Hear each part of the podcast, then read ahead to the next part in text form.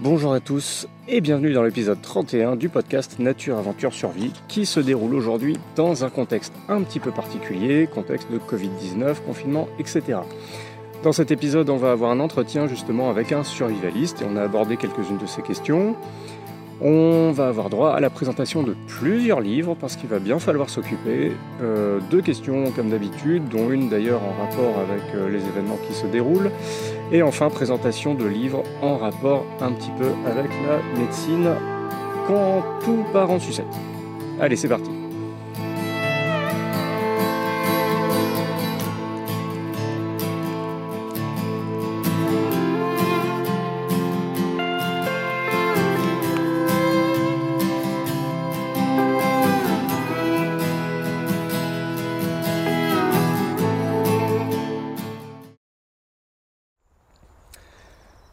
Bonjour, bonjour, bonjour à tous.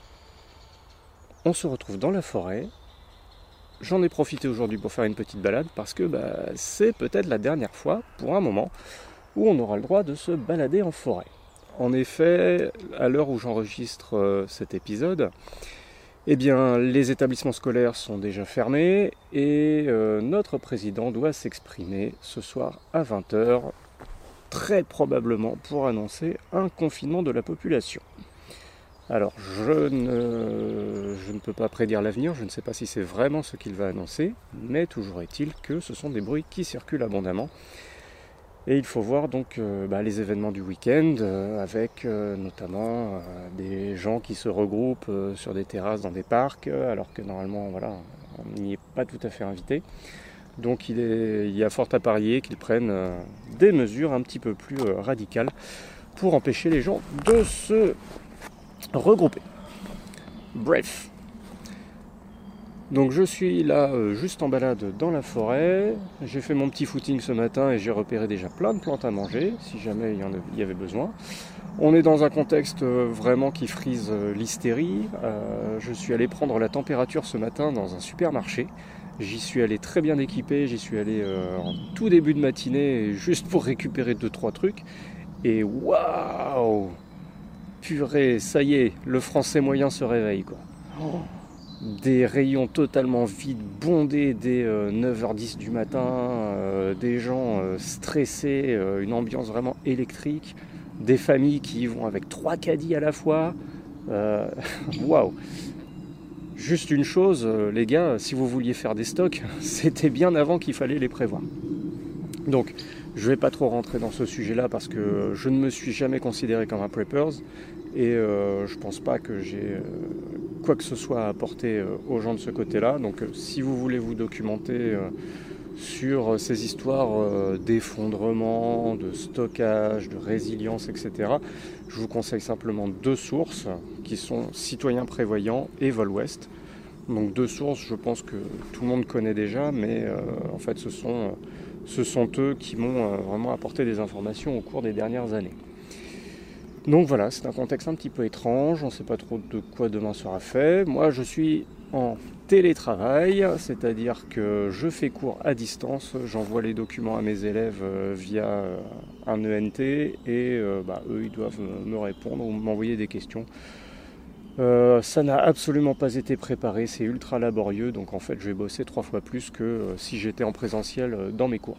Mais on va le faire comme ça, ça va se passer, et on retrouvera le chemin de l'école dans quelques semaines. Donc n'allez surtout pas croire que les profs sont en vacances, bien, bien au contraire. Eh bien, on va commencer avec quelques petits livres. Déjà, on va féliciter Laurence Laurent Stalleux, qui sort son petit guide de reconnaissance des plantes sauvages par la méthode OSAPIC. Alors ce qui est intéressant dans ce livre, c'est que euh, Laurence ne va pas vous bassiner avec euh, du jargon de botaniste. Euh, effectivement, vous allez être obligé d'y venir, vous allez être obligé d'apprendre à identifier quelques, quelques familles de plantes, mais c'est toujours en passant par des critères qui sont très simples d'accès. En réalité, ce sont des critères sensoriels, donc des histoires de couleurs, des histoires de toucher, des histoires d'odeur parfois. Et du coup, vous pouvez très vite apprendre à distinguer différentes plantes. Donc euh, vous avez des petites fiches sur les grandes familles, vous avez des fiches sur les plantes plus particulièrement. Et puis c'est seulement à la fin de l'ouvrage, et c'est ça qui est assez malin, que vous trouvez différentes applications. Donc par exemple comment réaliser des cordages, comment réaliser, comment réaliser des soupes, comment réaliser des décoctions, etc. Donc on prend un pas légèrement différent hein, par rapport à d'autres ouvrages d'identification des plantes sauvages. Donc on y va vraiment euh, pour le néophyte qui n'y connaît rien. On passe par des critères sensoriels comme je vous dis et c'est ça qui vous amène uniquement après à, rentrer un petit peu plus dans euh, le dur de la botanique. Donc un super petit livre, vraiment très pratique, aux éditions du Puy Fleuri, euh, guide pratique des plantes sauvages, les reconnaître et les utiliser facilement. Et bah, j'ai eu du bol euh, de pouvoir euh, feuilleter ce livre euh, avant sa sortie, puisque bah, j'ai eu l'honneur de rédiger la préface. Donc merci Laurence pour ta confiance, merci pour le petit mot. Et donc c'est un ouvrage qui se glisse très bien dans le sac à dos pour aller sur le terrain. Vraiment très très chouette, avec une jolie maquette en plus. Ça me donne presque envie d'aller publier chez eux. On verra ça. Alors, un truc qui est quand même assez marrant ces derniers temps, c'est euh, cette frénésie sur le papier toilette. Les rayons des supermarchés sont dévalisés au niveau du papier toilette. Alors les mecs, est-ce que c'est parce que ça s'assaisonne bien euh, et ça se marie bien avec les pâtes? Je sais pas. Euh, peut-être qu'il y a beaucoup de fibres, peut-être que c'est très nourrissant, mais putain, le papier toilette. Euh, soit dit en passant, les pâtes, euh, si vous regardez bien dans les rayons euh, des supermarchés, là, très récemment, qu'est-ce qui restait comme pâtes? Il restait les Barilla et les Panzani. Certains diraient que c'est parce que ça a un nom un petit peu italien et que les gens ont peur d'être contaminés par ces marques-là. On se fout de la gueule des Américains parce que, pareil, c'est la frénésie dans leurs magasins. On se fout de la gueule des Australiens, mais putain, mais regardez chez nous, quoi. C'est hallucinant, les gens sont débiles. Donc euh, frénésie sur le papier toilette, hein. impossible de trouver du papier toilette, euh, les rayons totalement dévalisés.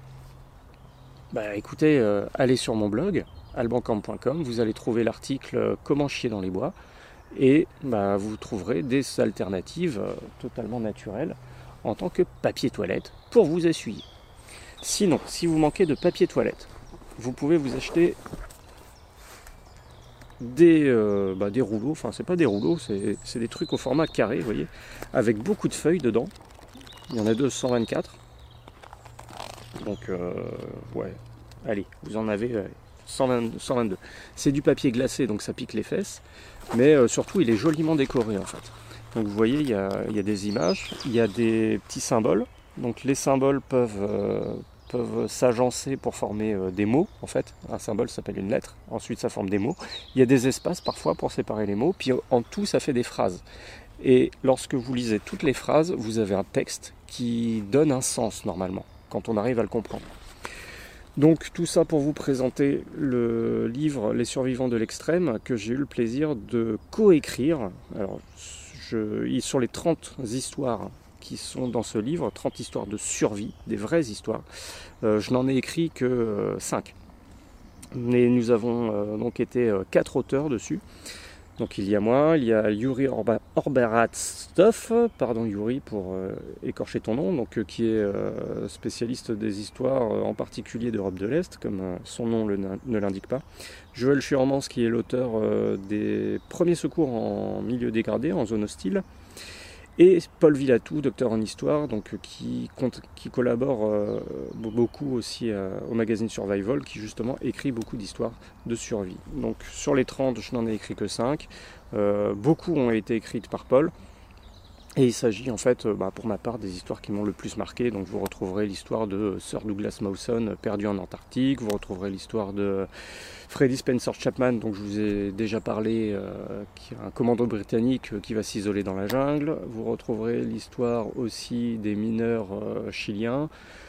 L'éruption du mont Saint-Hélène, mais ça c'est parce que je suis un sale prof de SVT. Enfin, donc euh, quelques petites histoires fort sympathiques, ainsi qu'une histoire qui a déjà été publiée dans Survival, c'est l'histoire 3200 mètres sans parachute, donc l'histoire d'une gamine de 17 ans qui tombe d'un avion, 3200 mètres, sans parachute, mais qui se réveille quand même au fin fond de la jungle amazonienne. Et elle doit s'en sortir. Donc c'est des histoires assez prenantes, assez poignantes, il y a toujours des leçons à en tirer. Euh, j'ai essayé de donner euh, parfois des petites astuces de navigation naturelle qu'ont pu utiliser les protagonistes. Et si on regarde bien, la préface a été écrite par monsieur David Manis, donc, qui est une référence de la survie en France.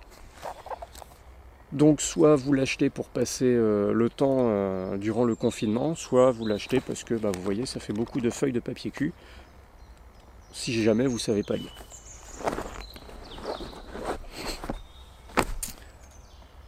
Au niveau des bouquins, vous pourrez aussi découvrir, alors si vous vous rendez sur ma page Amazon ou sur euh, la FNAC ou sur Cultura, je ne sais plus, vous pourrez découvrir un livre en précommande aux éditions euh, Ideo.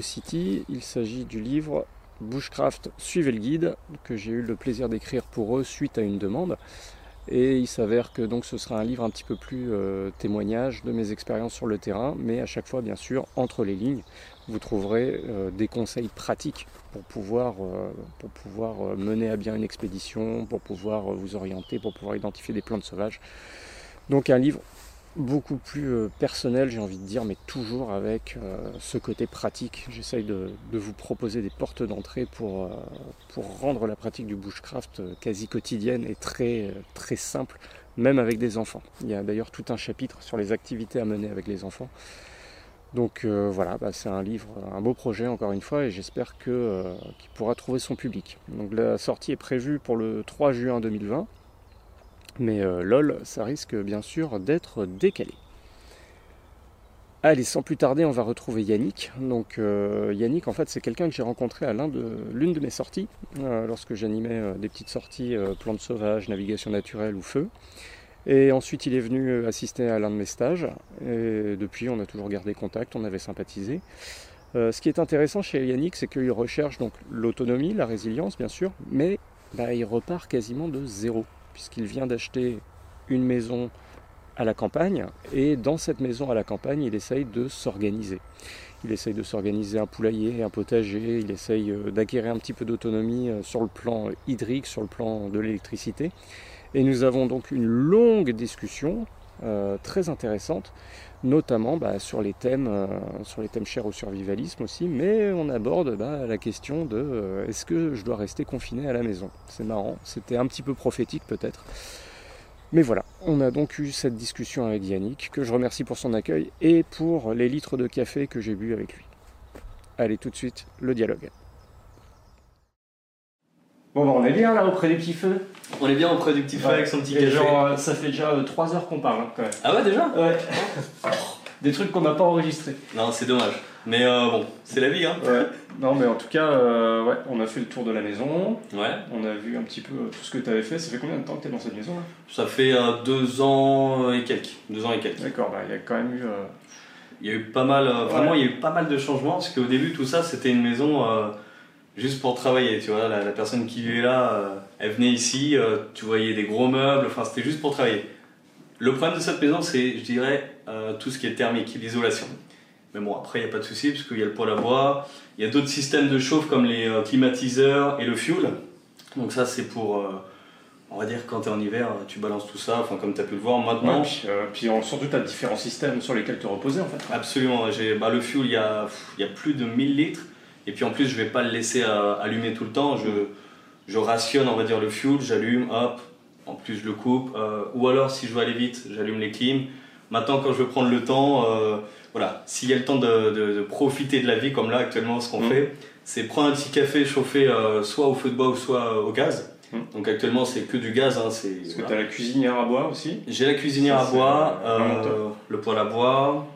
J'ai des bonbonnes de gaz mis de côté qui, qui durent euh, peut-être une année, mm. extrêmement longtemps, parce que ça fait longtemps que je l'ai, euh, j'ai changé, ouais, je crois que c'est l'année dernière. Mm. Voilà. Et le petit café, donc fait euh, sur, le, sur le gaz, mm. tranquillement.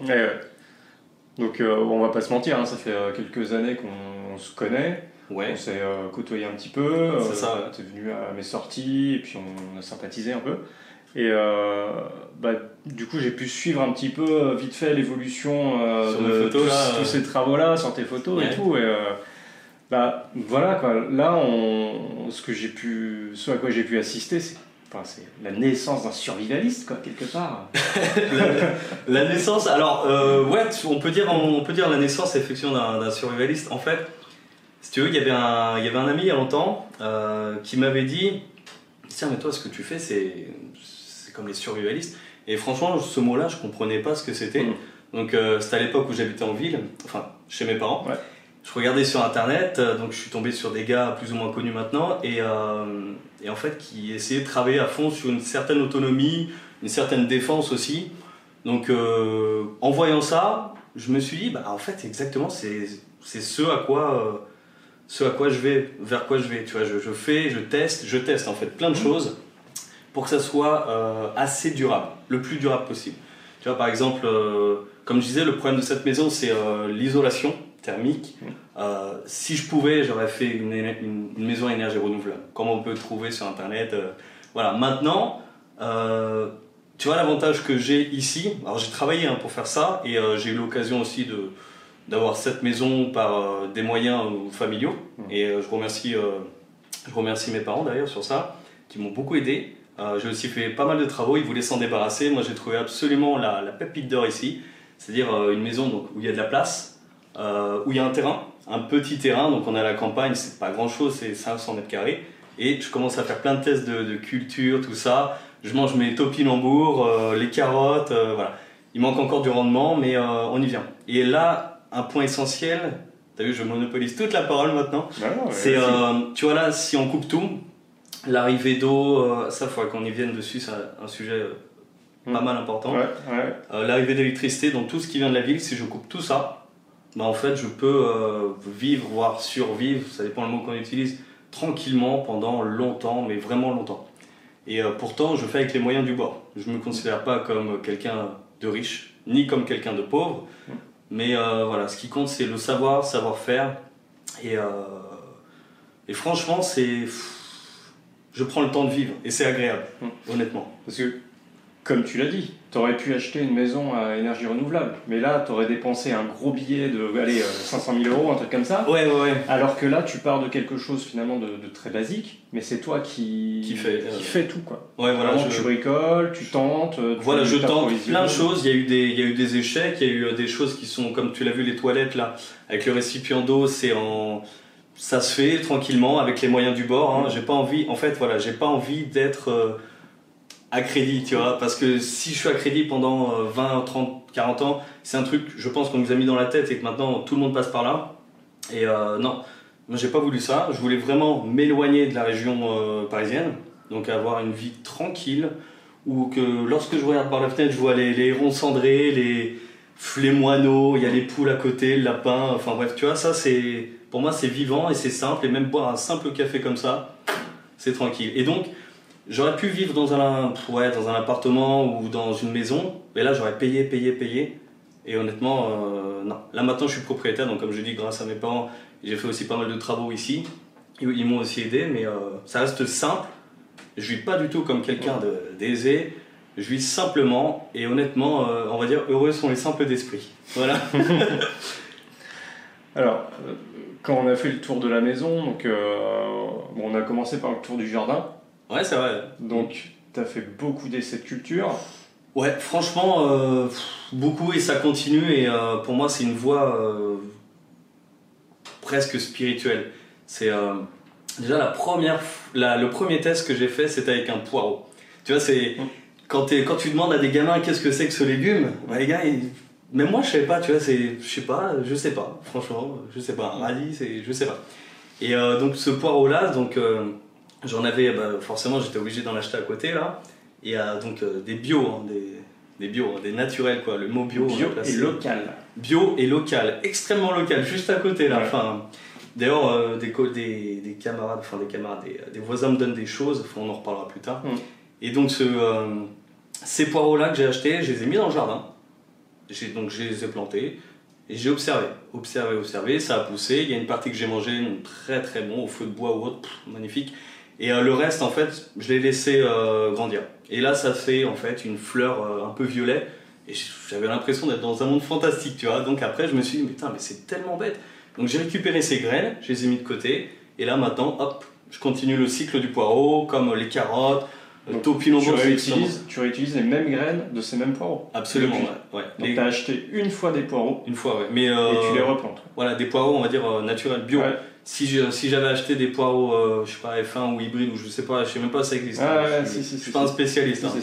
Là, j'aurais pas pu faire mon autonomie du poireau euh, d'une façon durable. C'est-à-dire que souvent les graines, quand on les achète euh, en jardinerie ou quoi, on te vend des graines de tomates, des graines de ce que tu veux. ouais. Tu vas les planter donc euh, pour l'été. Ah super, t'as une belle récolte. Si tu récupères les graines, t'arriveras jamais à faire pousser quoi que ce soit. Absolument, absolument. Alors que là, en ayant justement des poireaux locaux et euh, qui sont pas qui sont pas modifiés, enfin qui sont pas sélectionnés en tout cas, Ils sont. et sont- bah là tu reproduis le cycle de la nature quoi. C'est La ça. même plante se reproduit. Franchement, c'est c'est exactement ça. Et c'est là où on découvre en fait une autre façon de vivre, genre simple, simple et efficace. Mm.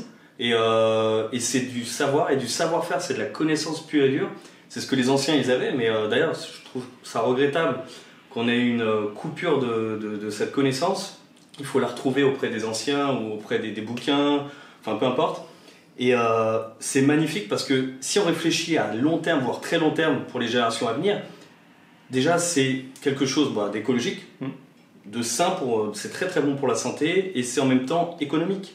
J'ai pu acheter euh, mes graines ou j'ai même pu acheter au, euh, au supermarché euh, le poireau ou les, les carottes ou je sais pas quoi. Après il faut travailler sur le rendement mais ça c'est encore, euh, une Ouais, c'est encore une question, mais, euh, Ouais voilà. mais effectivement voilà. Là, t'as l'exemple parfait quoi. T'achètes une fois un légume, puis Et, et tu, le fais dans ton coin et Voilà, tu il faut, voilà, il faut pas croire que ça demande énormément de temps. Déjà, ce temps qui est utilisé au jardin, c'est c'est du plaisir. Enfin, pour moi, c'est du plaisir. Tu vas dehors, qu'il fasse froid ou, ou moins froid, franchement, euh, tu, tu apprends, chaque jour tu apprends, tu observes. euh, c'est la beauté de la nature, quoi. Enfin, Ouais, tu vois. Puis tu renoues avec une activité noble où euh, bah, tu mets les mains dans la terre, Ouais. vraiment tu mets les mains dans, dans le cambouis quoi, quelque part, ça. et tu récoltes juste les fruits de ton travail, et là tu es proche de la terre. quoi. C'est Ouais. Et, le paysan au sens noble du terme. Quoi. Ouais, voilà, voilà, le paysan, et puis euh, voilà, au sens snob, parce que pour moi, le mot paysan ou campagnard ou ce qu'on veut, c'est pas vraiment pas péjoratif, c'est au contraire, c'est, c'est euh, carrément noble, c'est, magnifique même. Et euh, si tu veux, la première sensation que j'ai eue quand j'ai fait des choses comme ça de moi, par moi-même, donc c'était pas au niveau des légumes, c'était au niveau de l'œuf. Tu vois, donc euh, j'ai acheté Ouais. donc une fois une poule, un voisin d'à côté m'a offert un coq, Mm. euh, parce qu'il en avait trop, et soit il allait le manger, soit il me l'offrait, donc il me l'a offert gentiment. Et en fait, si tu veux, donc ils, ils sont reproduits, enfin ils ont fait les œufs. Et donc le premier œuf que j'ai eu, j'ai, j'étais euh, vachement euh, au ciel, quoi. J'étais content, j'ai eu cet œuf. Hop, j'ai cassé à la poêle, au feu de bois, tout ça, tac, et je l'ai mangé. Et, euh, et voilà, c'était bon. Et puis là, maintenant, j'ai refait des œufs par moi-même. La méthode naturelle n'a pas encore fonctionné, mais la méthode sous incubation, dans l'incubateur, ça, ça m'a permis d'avoir, je sais pas, là j'ai euh, 4-5 poules, donc au total j'en ai 6. Donc voilà, c'est. euh, puis il y a les lapins, j'espère faire la même chose avec les lapins, et ensuite les canards plus tard. Et euh, enfin des animaux voilà, qui sont assez rustiques et qui se reproduisent, qui sont utiles, ils vivent dehors, ils vivent bien, je les nourris, euh, enfin voilà quoi. Ouais, voilà, alors, C'est- La poule, elle va te tondre le gazon quelque part? Carrément, t'as vu tout à l'heure? Euh, Là, ici c'est pas tendu, là-bas c'est tendu, Mm. c'est à ras, donc elle mange euh, à foison, enfin Ouais. Euh, j'ai un, j'ai un ami d'ailleurs, salut David. Lui, euh, comme je te disais, hein, il a un enclos, euh, il a un enclos qui déplace en fait. Donc euh, pour Ah. faire ses carrés de pelouse, tu vois, il déplace juste l'enclos de poule. Ça, il les laisse, bouffer pendant je sais pas combien de temps, et puis il, dé- il déplace, puis il a pas passé la tondeuse depuis des années quoi. Ça c'est ça c'est un truc que j'avais réfléchi effectivement de déplacer et c'est dès que je peux, dès que je prends le temps plutôt, euh, ouais, pourquoi pas faire ça, ouais, absolument. Et donc tous ces animaux-là, on est bien d'accord, c'est pour les manger. Bah oui. ouais, ouais, non, en fait, franchement, euh, avant, de passer à l'action, on va dire, euh, j'ai juste réfléchi. À vrai dire, c'est plus les, voyages qui m'ont permis de, je pense, hein, d'avoir cette, euh, cette ouverture d'esprit. Tu vois, j'ai pu me recentrer, de réfléchir par moi-même. J'étais pas bloqué sur des sujets. Avant, honnêtement, bon, je le fais encore. Je fais encore. hein. J'achète encore des, par exemple, des steaks pour aller vite et voilà, pas me prendre la tête, il n'y a pas de souci. Mais euh, par contre, quand on réfléchit vraiment de fond en comble, il faut, il faut se dire voilà, d'où vient la viande, est-ce qu'elle est saine? On apprend euh, par les articles ou autres que la viande n'est pas si saine que ça, hein, du bœuf, du cheval, enfin, tu vois ce que je veux dire? La Et, viande euh, polonaise, etc. Voilà, c'est c'est tout un truc. Et quand tu fais ton aliment, enfin ton œuf par la poule ou autre, ou ta viande de lapin, ou etc. Déjà, tu sais ce que tu donnes à manger à ton, ton animal. Bon, il vit bien, parce qu'ils vivent dehors, euh, tu les nourris, euh, et puis tu vas pas participer à une industrie, à une économie qui est vraiment malsaine, pour, à la fois aussi pour l'humain, pour parce que c'est pas bon de manger de la merde, hein, et aussi pour l'animal qui est comme ça en batterie, comme les poules. Quand... C'est hallucinant. Et donc, franchement, maintenant, quand je donne un billet à quelque chose, bon, comme je t'ai dit, là, les steaks, euh, ça m'arrive d'acheter des steaks, c'est la simplicité, mais j'en ai conscience que ça dégrade une certaine forme d'animaux. Enfin, tu vois ce que j'ai du mal à exprimer sur ça parce que c'est un sujet très très sensible. Certains pourraient dire non, faut pas manger de viande. Ce qu'on fait avec les légumes, les fruits, tout ça, c'est la même chose. On peut, on peut ne pas acheter de viande et acheter des légumes, mais si tu achètes ton légume et qu'il est, euh, qu'il est rempli de pesticides ou de. ou le fameux avocat bio du Pérou. Ouais, voilà, ça sert à quoi d'acheter un truc bio qui vient d'ailleurs? Non, ouais, et puis même, enfin, bourré de pesticides, pour lequel on, on déboise des forêts entières, on déplante des cours d'eau, enfin plus de mal que de bien quoi. Donc je pense disant pour manger sain, pour manger healthy. Ça c'est franchement nos, nos, nos, vieux là, ils ont ils ont ils ont fait des choses euh, ils ont fait des choses magnifiques en, faisant eux-mêmes. C'était des, des, campagnards, des paysans, ils faisaient eux-mêmes, ils mangeaient. Et puis en plus la qualité, pardon, la qualité du produit est là quoi. C'est tu, vois, c'est comme. Euh, bah, qui, enfin, ça, ça parle à n'importe qui, mais euh, on en parle euh, des tomates dégueulasses qu'on trouve en supermarché. Ah, t'as des tomates toute l'année, mais t'as jamais de goût. t'as jamais de goût. Moi, c'est plus l'exemple de, de, la fraise. Oh, tu vois, c'est euh, pareil. À l'époque, je mangeais, euh, tu vois, on m'offrait des, des, fraises comme ça, mes parents m'offraient des fraises immenses, donc j'étais content. Ouais, les gros, je, je, croquais. Pour moi, elles étaient bonnes. Et en fait, quand tu découvres le produit, quand vraiment la vraie fraise, la vraie fraise la plus naturelle possible, donc elle est un peu plus petite, enfin pour ce que j'ai connu en tout cas, mm. tu croques dedans déjà, ça vient de ton jardin, donc tu sais qu'il n'y a pas de problème. C'est un goût de bonbon, quoi. Ouais, c'est ultra sucré. C'est euh, c'est comme ces noisettes là offertes par des, des voisins, mais ces noisettes, euh, au lieu d'acheter des. Voilà, je vais pas donner euh, certaines, certaines, marques, pardon, mais ça, tu croques, tu sens le goût, quoi. Et t'es content. Enfin voilà, moi je suis content en tout cas. Hum. Et c'est vrai que bah, ça participe aussi à un bien-être parce que finalement tu es dans la nature, enfin dans la nature, à l'extérieur, tu es dans ton jardin, tu, tu jardines, voilà. Voilà, je prends, je prends de la bonne air. t'es euh, peinard. Euh, c'est ça. Ouais, c'est du loisir. Quoi. Voilà, et puis même, je veux dire, même quand il pleut, euh, on va dire, ça, ça m'embête parce que je reste en intérieur plutôt, mais même quand il pleut, je suis assez content parce que je sais que ça arrose. Et honnêtement, tu vois, il y a quelque chose vers, vers quoi je, je tends de plus en plus on fera ses recherches, on est d'accord ou pas d'accord, mais c'est plus la permaculture, tout ce qui est permanent. Mhm. Et euh, j'ai un ami qui me disait qu'il fallait arroser à chaque fois, tous les soirs, ses, tomates. Moi, je suis pas d'accord parce que j'ai fait le test avec ici une, serre.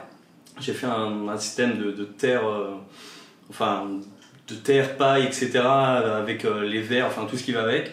Et honnêtement, j'ai préparé le terrain une seule fois. Après, j'ai plus rien touché. Donc, quand il pleuvait, ça arrosait automatiquement. J'avais pas besoin de faire cet effort. J'ai eu des tomates partout, des tournesols euh, immenses, euh, et voilà. Et je me régalais sans grands efforts. Hmm. Voilà.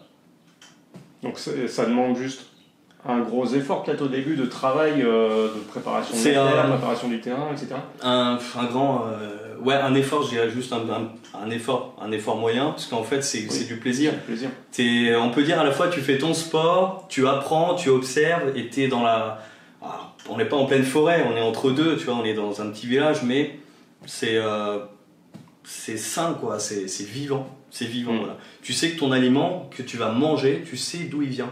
Tu le fais passer par la terre, par ton corps, et après tu retravailles, tu vas dans ta cuisine, tu dis, ah, ces graines-là, je vais les mettre là. Enfin, c'est, tu gères ta nourriture le plus possible, quoi. Et tu, donc c'est de l'économie, c'est de l'écologie, c'est, et c'est sain, mm. voilà.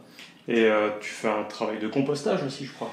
Oui, alors en fait au début je mettais euh, tous mes déchets dans un endroit, mhm. puis après je, me suis un peu renseigné sur des choses. Maintenant euh, les déchets alimentaires, enfin pas les os et autres, hein, mais juste euh, tout ce qui est agrumes ou autre, soit je m'en sers pour les produits ménagers, ou soit je les balance directement dans le terrain. Comme ça, les, tu as pu le voir, comme ça les, petits vers ils vont bouffer tout ça. Et puis c'est le cycle de la vie, c'est un cycle vertueux, mhm. et pas vicieux comme ce qu'il pourrait y avoir actuellement. Donc euh, pas d'épandage de Roundup, d'engrais, etc. Bah non, parce que ça, finit, ça finit après dans notre corps. Donc, euh, non, non. Et puis en plus, tu l'as vu, euh, tu vois, donc il y a, y a, à la fois ce côté nourriture, on va dire résilience, autonomie de nourriture. Il y a aussi ce côté où j'aime bien faire de temps en temps un peu de sport. Donc au lieu de payer un abonnement à une salle de sport où il y aura le déplacement à faire, plus le sport à faire avec certaines machines qui peuvent être prises ou, ou pas, bah, en fait, euh, je vais à ma cave, je me suis mis un punching ball comme tu as pu le voir, bah bam, j'y vais, et puis voilà quoi. C'est gratuit et Ouais. c'est- c'est c'est du plaisir. J'ai surtout vu la barre de traction. euh. Ah, ça, ça t'a plu. Ouais, hein. ouais, ça c'est mon truc ça. Mais Ouais. ouais, punching ball aussi, ouais. Ça fait longtemps que j'ai pas fait de traction, mais euh, frapper dans le sac, ouais, Ouais. j'aime bien, ça défoule. Donc ça c'était enfin juste la partie jardin déjà, mais euh, Ouais. a quand même un gros travail. T'as un bassin d'eau aussi. J'ai creusé, euh, ouais, c'est ça. Pendant les vacances, en fait, pas ces vacances-là, mais celles de la première année. En fait, arrêté. En fait, je voulais me faire un bain nordique au départ. Donc c'est un bain qui chauffe avec, euh, si possible, des bûches ou autre. Et donc en fait, comme ici, il y a accès aux étoiles, il n'y a pas, de pas vraiment de pollution lumineuse. Je voulais me faire un bain nordique, donc un bain qui chauffe et était là comme ça avec les étoiles. Et par la suite, en fait, euh, je me suis dit non, en fait, ce que j'ai envie, j'aime le poisson, j'aime la viande, j'aime les légumes.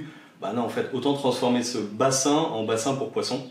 Donc là, c'est en construction, le bassin est fait. J'ai mis, donc j'ai creusé à la pelle. Je crois que j'ai mis, euh, allez, une semaine et demie, peut-être deux semaines, on va dire.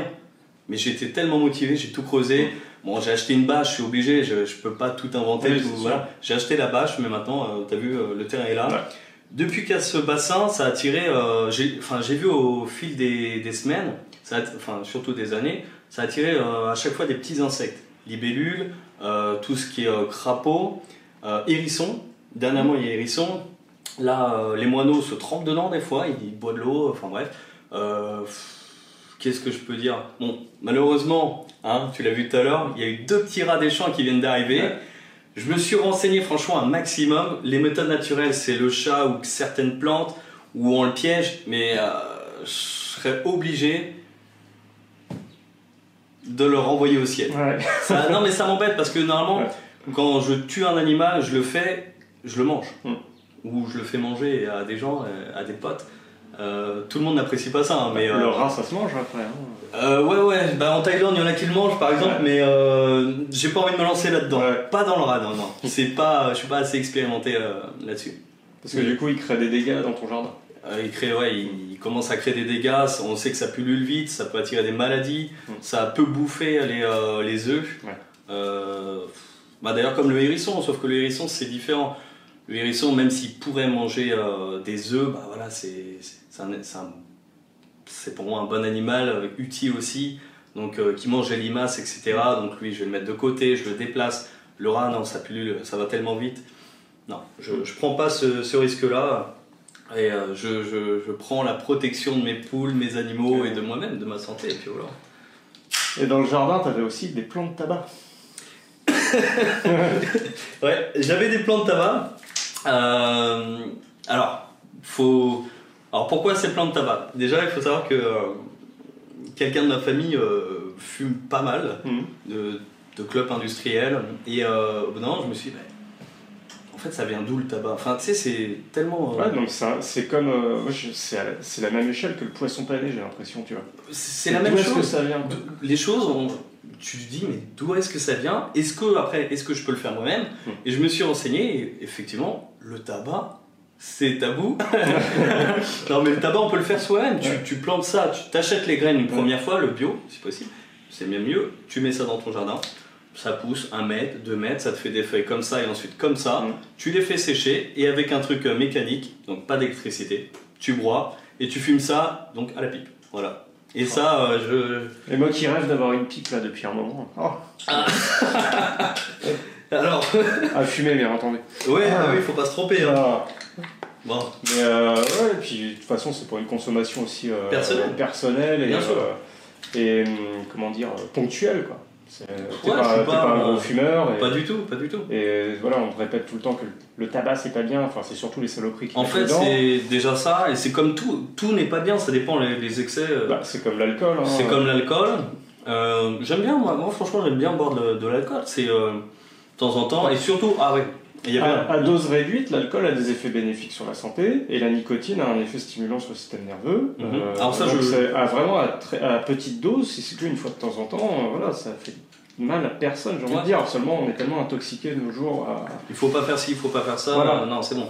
Dans ce cas-là, euh, non, il faut. Tu vois, si on met un pied dehors, dans ce cas-là, on est, on a, y a de la pollution euh, de voitures, Ouais, puis, ça. puis alors si tu vas dans un endroit où il n'y a pas de pollution, euh, il y a des pollens, euh, Ouais, non, ah, puis après il y a l'éthique, euh, et puis ceci et puis cela, bon bah voilà. Non, il faut, comme il y a un ami à moi qui s'appelle Antoine qui aime bien dire ça, c'est faut, faut vivre heureux, faut, faut être bien quoi. Maintenant, faut être conscient de ce qu'on fait. Je sais que quand, bah là, quand je mange ces noisettes là, franchement, c'est par plaisir. C'est pas pour la vidéo, c'est vraiment par plaisir. C'est c'est bon, il y a un super goût, ça vient du jardin en face. Euh, c'est pas de chez moi parce que j'ai pas, j'ai pas la place pour ça. Mais euh, voilà, puis moi, si je peux, je lui donne un œuf, deux œufs, enfin des trucs quoi. C'est Ouais, un plaisir.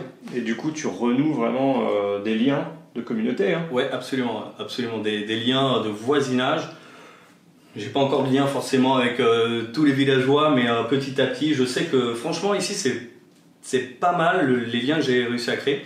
À côté, donc il y a un, un- un petit couple de, de personnes euh, âgées, ouais, qui, euh, qui font leur potager, comme tu as pu le voir, bien organisé, etc. On échange. Euh, La dernière fois, je lui ai passé une, une tête de, de, bah, de poireaux d'ailleurs, de fleurs. Il voulait récupérer les graines. Quoi d'autre? En face, il y a eu mon voisin qui m'a donné des pigeons. Mhm. Donc euh, moi, totalement étonné au début, les pigeons, par contre, ça se mange, etc. Et oui, c'est pigeons d'élevage, de- des champs. C'est pas les grosses merdes qu'on voit dans les rues de Paris. Ah, pas du tout, pas du tout. Non, franchement, c'est un beau pigeon. Alors déjà, il est beau et en plus, il est bon. il a tout pour lui. Ouais. Et euh, voilà, j'avais fait ça à la broche. Ça avait un goût, euh, pour moi, ça avait un goût un peu de canard, un peu de poulet. Enfin voilà, j'ai testé. C'est comme l'histoire des poules. tu sais, avant, j'achetais des poulets, etc. Bon, je peux encore en acheter, il n'y a pas de Mhm. souci sur ça. Mais si on fait soi-même, c'est beaucoup mieux. Et euh, je me suis dit, je ne sais pas faire un poulet. Je ne sais pas, euh, une poule, je ne sais pas la manger. C'est-à-dire que tu sais récupérer les œufs, mais finalement la- l'animal en soi, euh, qu'est-ce que t'en fais après C'est ça. Et en fait, à un moment, je me suis dit, bah, il va falloir quand même que, que je fasse l'effort. Donc, j'ai été acheter une poule à un campagnard quand j'en avais pas au début. Et je lui ai demandé comment on faisait pour, pour la tuer, la manger, etc. Il m'a dit, voilà, tu la prends, tu la tapes ou autre, ou tu l'égorges, après tu la fais. Tu la vides tu de la son vides, sang voilà, tu la vides de son sang, etc. Et après, tu, euh, tu enlèves les boyaux, etc. Donc ça, je l'ai fait. Au début, je, je pensais savoir le faire, et finalement, non, je ne savais pas. Maintenant, je peux dire que je sais le faire vu que je l'ai fait. Le truc pour moi qui était assez compliqué de faire, c'est... euh, alors, tuer l'animal, ça a été. On va dire que quand je fais ça, je remercie, ça peut paraître bizarre, mais je remercie l'animal et euh, on, va dire, on va dire Dieu. Enfin là, c'est c'est ma façon à moi de remercier cette nature qui nous fait vivre. Et euh, donc ce que j'ai fait, c'est voilà, c'est bon, je l'ai, je l'ai égorgée, pas le choix, il faut la manger. hein. Et euh, elle s'est vidée de son sang. Et après, par contre, là où j'ai eu du mal, c'est enlever en fait les, les boyaux. Les boyaux Ouais, ça, ça n'a pas été simple du tout. ouais. D'accord. c'est un- je, je pense même que si tout le monde faisait l'effort de tuer son animal qu'il allait manger, ou, qui- ou alors faire l'effort d'aller le chasser, hein, parce que euh, bon, l'élevage c'est bien beau, mais euh, faut aller, je pense qu'il faut aller le chasser si on a faim, on veut de la viande, et non pas donner un billet et toutes les poules ou autres sont, sont en batterie. Et ça participe à une mauvaise industrie. Bref, et ben, si tout le monde faisait l'effort, je pense, de, de tuer son animal, je pense qu'on serait beaucoup plus de végétariens ou végétaliens, enfin je sais plus trop les termes, euh, ou vegan même peut-être. On serait beaucoup plus comme ça. Mais euh, moi j'aime la viande. Voilà. C'est-à-dire qu'on mangerait moins de viande. Parce que Moi ou pas du tout. on serait peut-être confronté à la réalité de ce que c'est découper Absolument. un animal, etc. Ouais, ôter une vie Ouais. pour euh, se nourrir, c'est c'est comme ça. C'est c'est comme ça. Après, euh, moi comme je dis, j'aime bien la viande. Mm. Donc euh, je ne pense pas m'arrêter de voilà d'ôter la vie à un animal et de le manger. Alors bien sûr, ils vivent dehors, ils vivent bien. hein. Ils sont pas ils sont pas enfermés quoi. Ils, ils vivent bien quoi. Ouais. Mais euh, je, je sais qu'il y en a qui, s'ils faisaient ça, ils mangeraient que des fruits et légumes. Ce qui est bien aussi, hein, c'est voilà. Ce qui est bien aussi. Donc les animaux, Ouais, bah ouais, faire l'effort de, Mm. de le tuer, de tuer la bête et de la manger. Après, euh, donc pour le moment, tu es aux poules et aux lapins. poule, lapin récemment là. Euh, plus tard, en fait, euh, je pense prendre des canards. Mm. Des canards. Après, des poissons. Voilà. Mm. Ça, ça va s'arrêter là. Parce que j'ai pas un terrain assez grand. C'est vraiment. Pour la campagne, c'est très petit, mais pour un, un citoyen lambda d'une grande ville, bah, c'est un bon terrain. Enfin, c'est 500 mètres carrés. Bon, il y a la maison c'est déjà bien. hein. Honnêtement, c'est déjà bien. euh, c'est déjà même très bien. ouais. J'ai vu que tu avais mis aussi des fruitiers. Ouais, alors j'ai mis euh, poirier, cerisier, abricotier, prunier, euh, je crois que j'en ai pas loupé, Figuier. Figuier, absolument, figuier devant, et il y a aussi tout ce qui est euh, mûre, euh, framboise, Ouais. Euh, voilà, des, des petits trucs là qui restent. Et là, euh, récemment, j'ai oublié de te, te le montrer, j'ai mis des kiwis. Ah. Donc deux femelles, un mâle, et voilà, plus tard, je mangerai des kiwis. D'accord. Et donc ton objectif là, euh, c'est quoi pour le potager? C'est euh, d'essayer de produire toute l'année? C'est, euh, Ah, c'est vraiment d'essayer de produire toute l'année. Je pense sincèrement que c'est pas possible avec un terrain comme ça. Mhm. Par contre, on peut se faire plaisir. Donc on va dire qu'on peut être, euh, on va dire, on va utiliser ce mot résilient. Donc peut-être pas autonome, donc autonome à 100%, mais Ouais. résilient. Après, oui, je peux prendre l'autonomie, je peux être autonome dans les radis par exemple.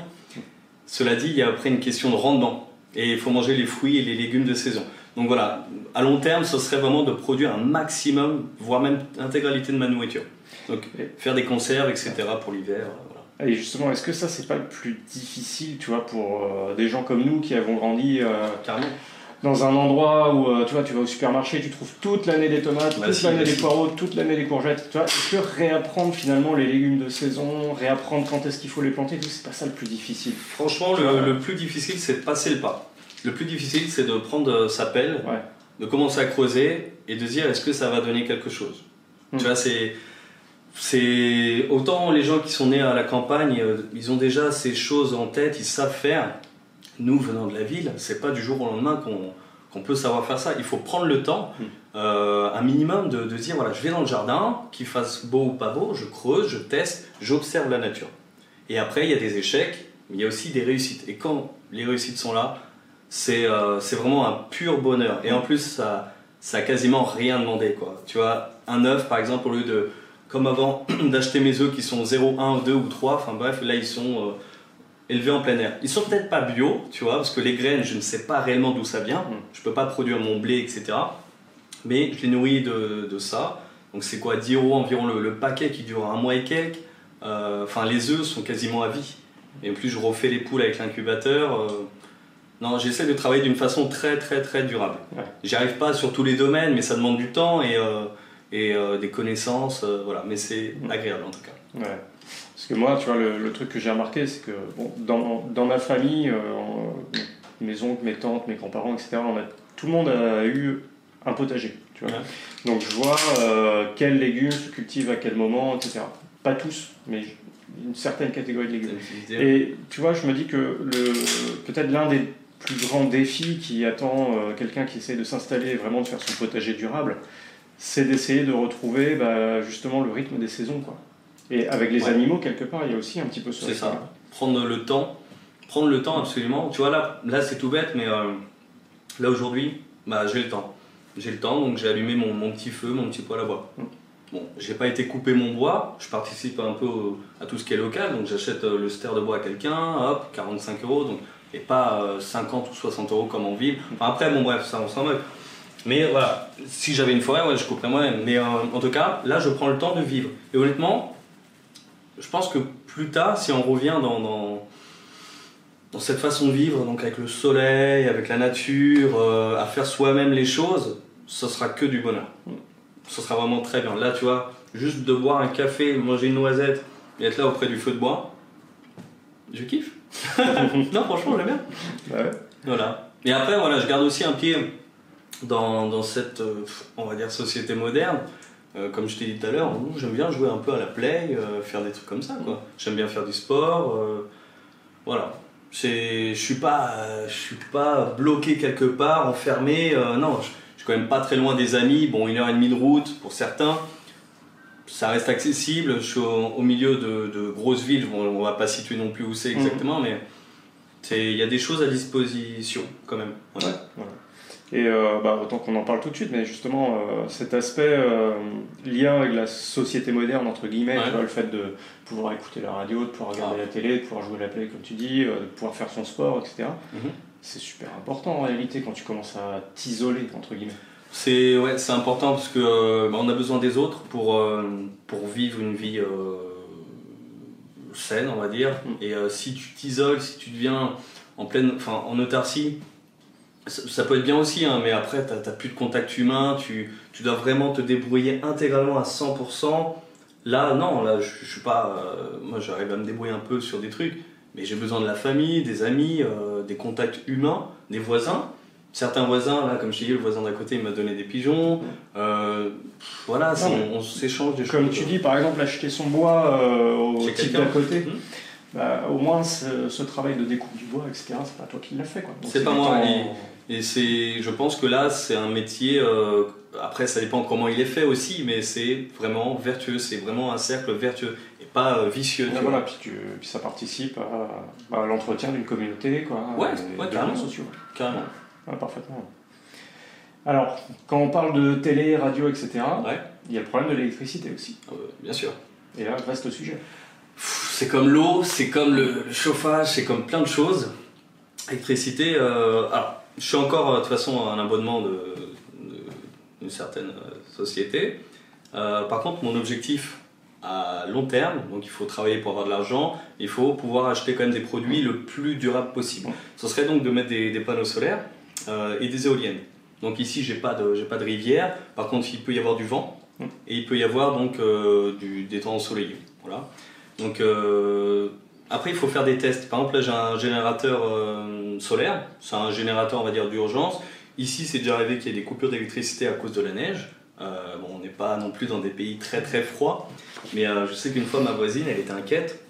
Elle se demandait si j'avais l'électricité chez moi, donc j'en avais pas, mais en fait moi je m'en moquais. J'avais toujours un contact avec cette société moderne parce que je rechargeais en fait mon, euh, mon téléphone juste avec un petit panneau solaire. Et c'est un truc d'appoint, donc si ce truc-là d'appoint peut se transformer en quelque chose de, du plus durable possible, donc panneau solaire, éolienne et autres, là je pourrais vivre euh, encore plus en, autonomie.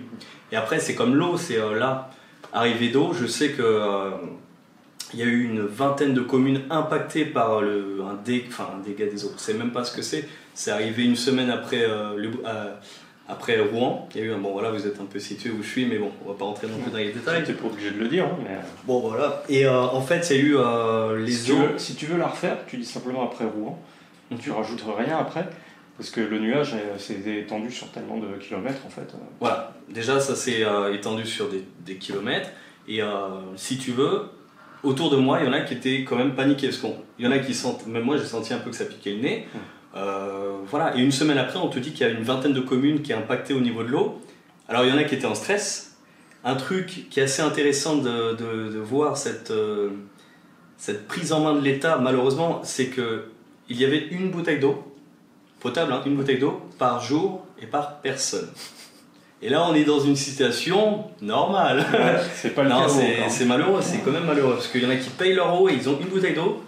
Bref, moi, j'ai vraiment pas eu, enfin, j'ai pas eu ce problème puisque j'essaie de, de, prévoir deux trois choses de, la vie de tous les jours en fait, euh, pouvoir euh, boire, manger, dormir. Euh, voilà, on va dire. Après, il y a aussi plein d'autres sujets, mais boire. Quand c'est arrivé, bah moi, j'étais pas inquiet en fait. J'avais voilà, par exemple, tu vois, il y a ce truc-là. Bon, je dis pas que c'est euh, la meilleure des solutions. La meilleure des solutions, elle se trouve dans tout ce qui est béton en sous-sol. Enfin, tu creuses une cuve en béton, etc., etc., pH neutre. Enfin, vous ferez vos recherches. Mais euh, voilà, j'ai un petit filtre Berkeley. J'ai du stock d'eau. C'est quelque chose qui m'a servi. Mm. Donc, si euh, c'est déjà arrivé que certains de mes amis disent Ouais, mais t'attends qu'il y ait un truc. Non, pas du tout. Je, c'est comme l'exemple de la voiture. Quand je prends ma voiture, j'attends pas d'avoir un accident pour prendre une assurance. C'est un truc qui paraît à peu près euh, normal.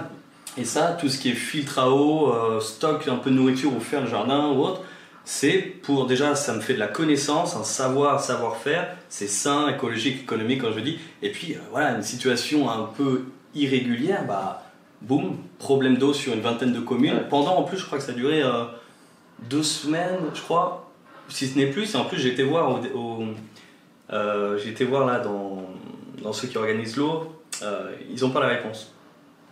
Bon, ils n'ont pas la réponse. bah, moi, j'ai pas, la réponse. Voilà, ils savent pas. ils disent non, non, c'est pas lié à ça, à Rouen, mais ils ne savent pas. Donc, en fait, comment ils peuvent savoir que ce n'est pas lié à Rouen? Bon, bon honnêtement, moi, franchement, je m'en fous. Parce que je peux, boire, je peux continuer à boire mon eau enfin, presque indéfiniment, tu vois, pendant longtemps. Hmm.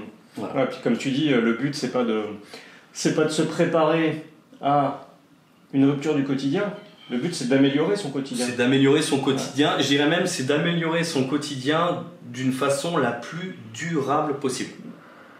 Tu vois, ça rejoint un peu l'écologie et plein de choses. mais il faut garder un pied dans la modernité, parce que si on arrive à créer des, des systèmes comme, là je pense aux panneaux solaires, peut-être que c'est pas, j'ai pas fait toutes mes recherches, mais peut-être que c'est pas ultra bénéfique pour la planète, etc. Mais si on peut créer des, des, des choses qui sont durables, extrêmement durables, comme une cuisinière à bois, après il faut reprendre le temps de prendre le temps, euh, de, de, vivre avec son, son temps, sa société, moderne ou pas. Mais euh, voilà, il faut savoir prendre le temps et il euh, faut travailler durablement. Voilà, faut essayer du moins de travailler durablement, ce qui n'est pas facile au début.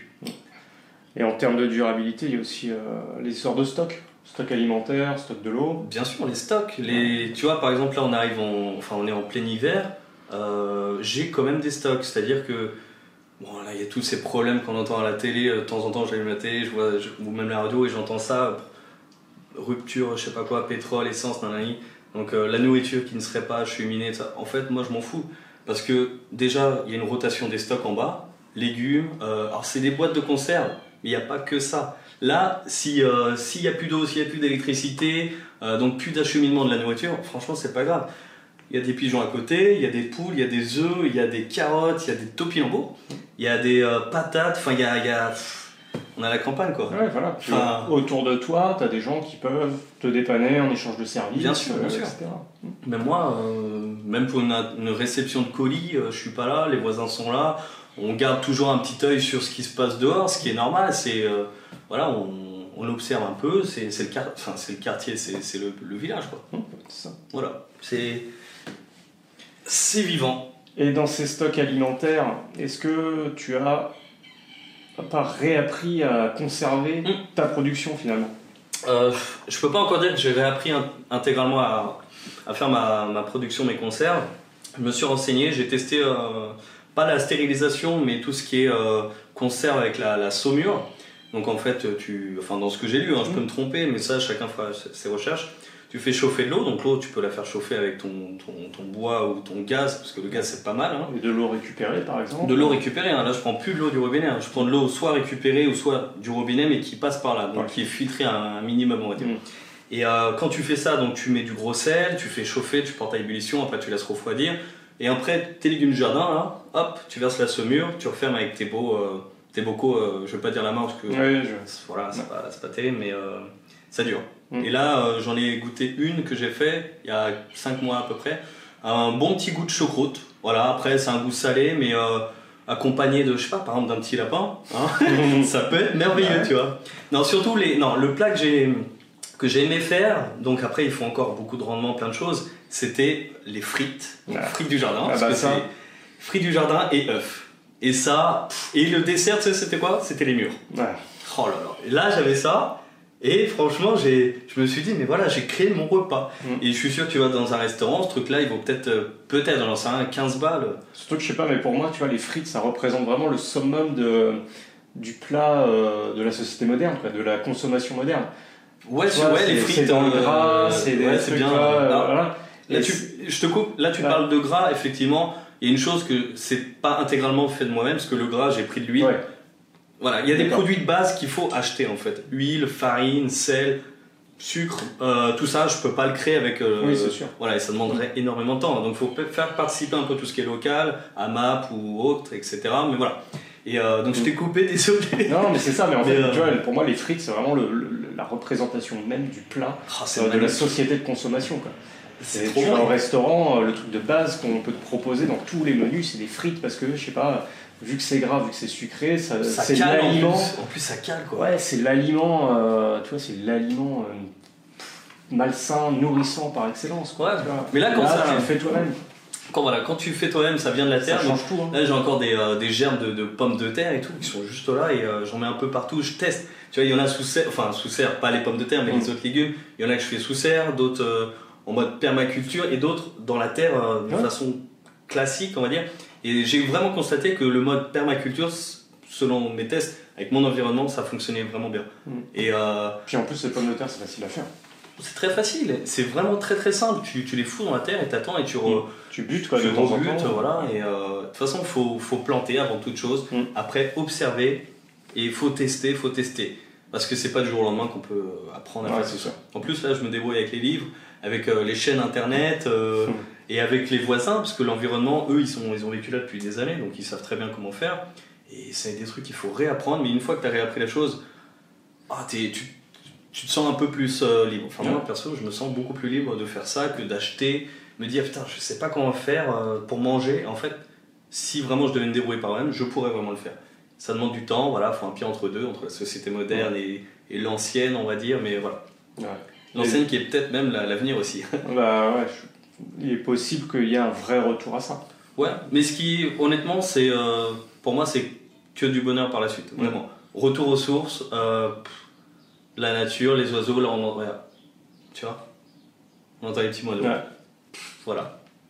Parce que euh, tu conserves ta nourriture, tu fais pousser ta nourriture, mais putain, tu peux pas te faire livrer de la bouffe avec Uber Eats. euh, j'ai même pas essayé. j'ai même pas essayé. Mais euh, je suis pas, tu vois, je suis, je suis pas mal non plus. Je pouvais même prendre la voiture ou mon vélo ou mes n'importe, et je pourrais aller me chercher un kebab, un kebab ou même un, un, hamburger quoi. Mais euh, des fois je le fais, ça fait plaisir. Hein. Mmh.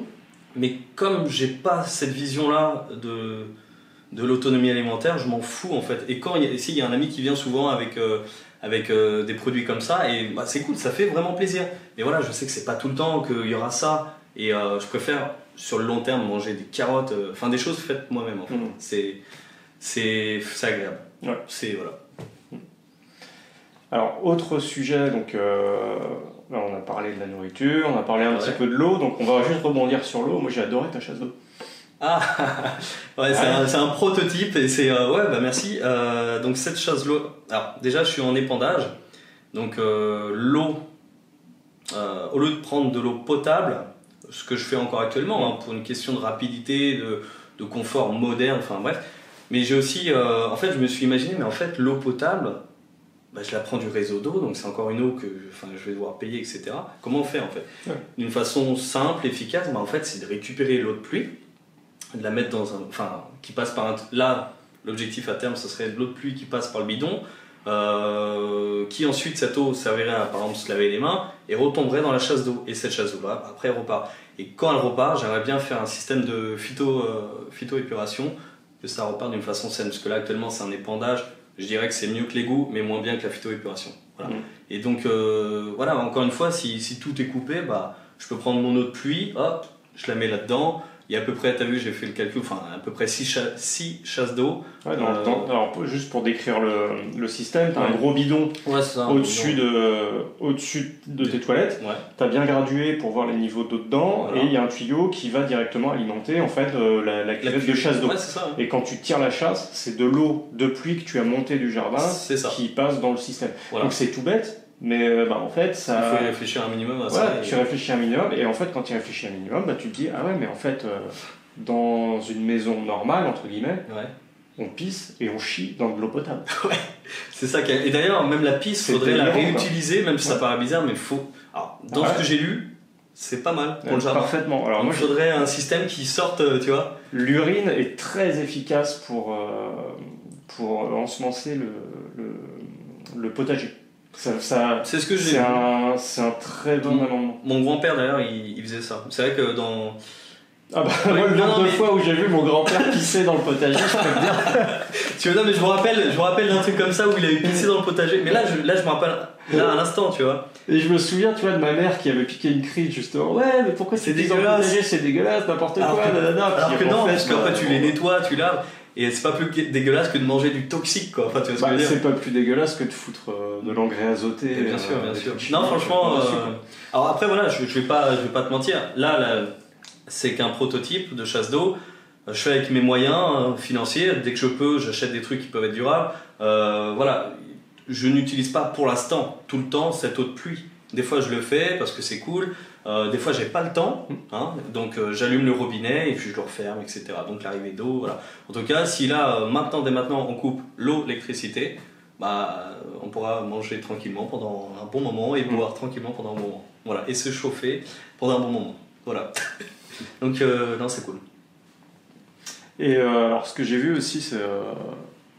tu vois, on a parlé des stocks d'eau, des stocks alimentaires, mais en fait, tu as réussi à répartir ça un petit peu partout dans la maison Ouais, ouais, ouais, ouais. Euh... Sans détailler où c'est. Non, voilà, sans euh, détailler, juste. Alors, mais bon, c'est pas pourquoi grave. Pourquoi chercher à éclater tout ça Pourquoi euh, Très très bonne question. expliqué ça tout à l'heure. Déjà, il y a, à chaque fois, il y a des phrases simples, c'est on met pas par exemple tous les œufs dans le même panier, etc. Mm. Ces, ces phrases-là n'ont pas été dites par hasard. Et donc, euh, je sais que, alors, pas dans cette région-là, mais dans d'autres régions, c'est arrivé que des gens mettent leur nourriture au sous-sol et inondation, donc en fait tout a pété, tout est, tout est pourri. Moi, c'est pas une question de, protection de ma nourriture, ce qui va me permettre de vivre, survivre. Donc, euh, il y en a en bas, il y en a, on peut dire, dans le jardin, il y en a encore des topinambours, des carottes, euh, c'est comme euh, de la conserve en fait. Donc, il y en a en bas, il y en a ici à la, dans la cuisine. Donc, dans la cuisine, j'ai des graines, j'ai des, comment dire, des, conserves. J'en ai aussi là-haut. un peu dispatché comme ça, c'est, c'est on va dire, une du secours. C'est du secours. Voilà. Je fais des rotations sur euh, quasiment toutes mes conserves.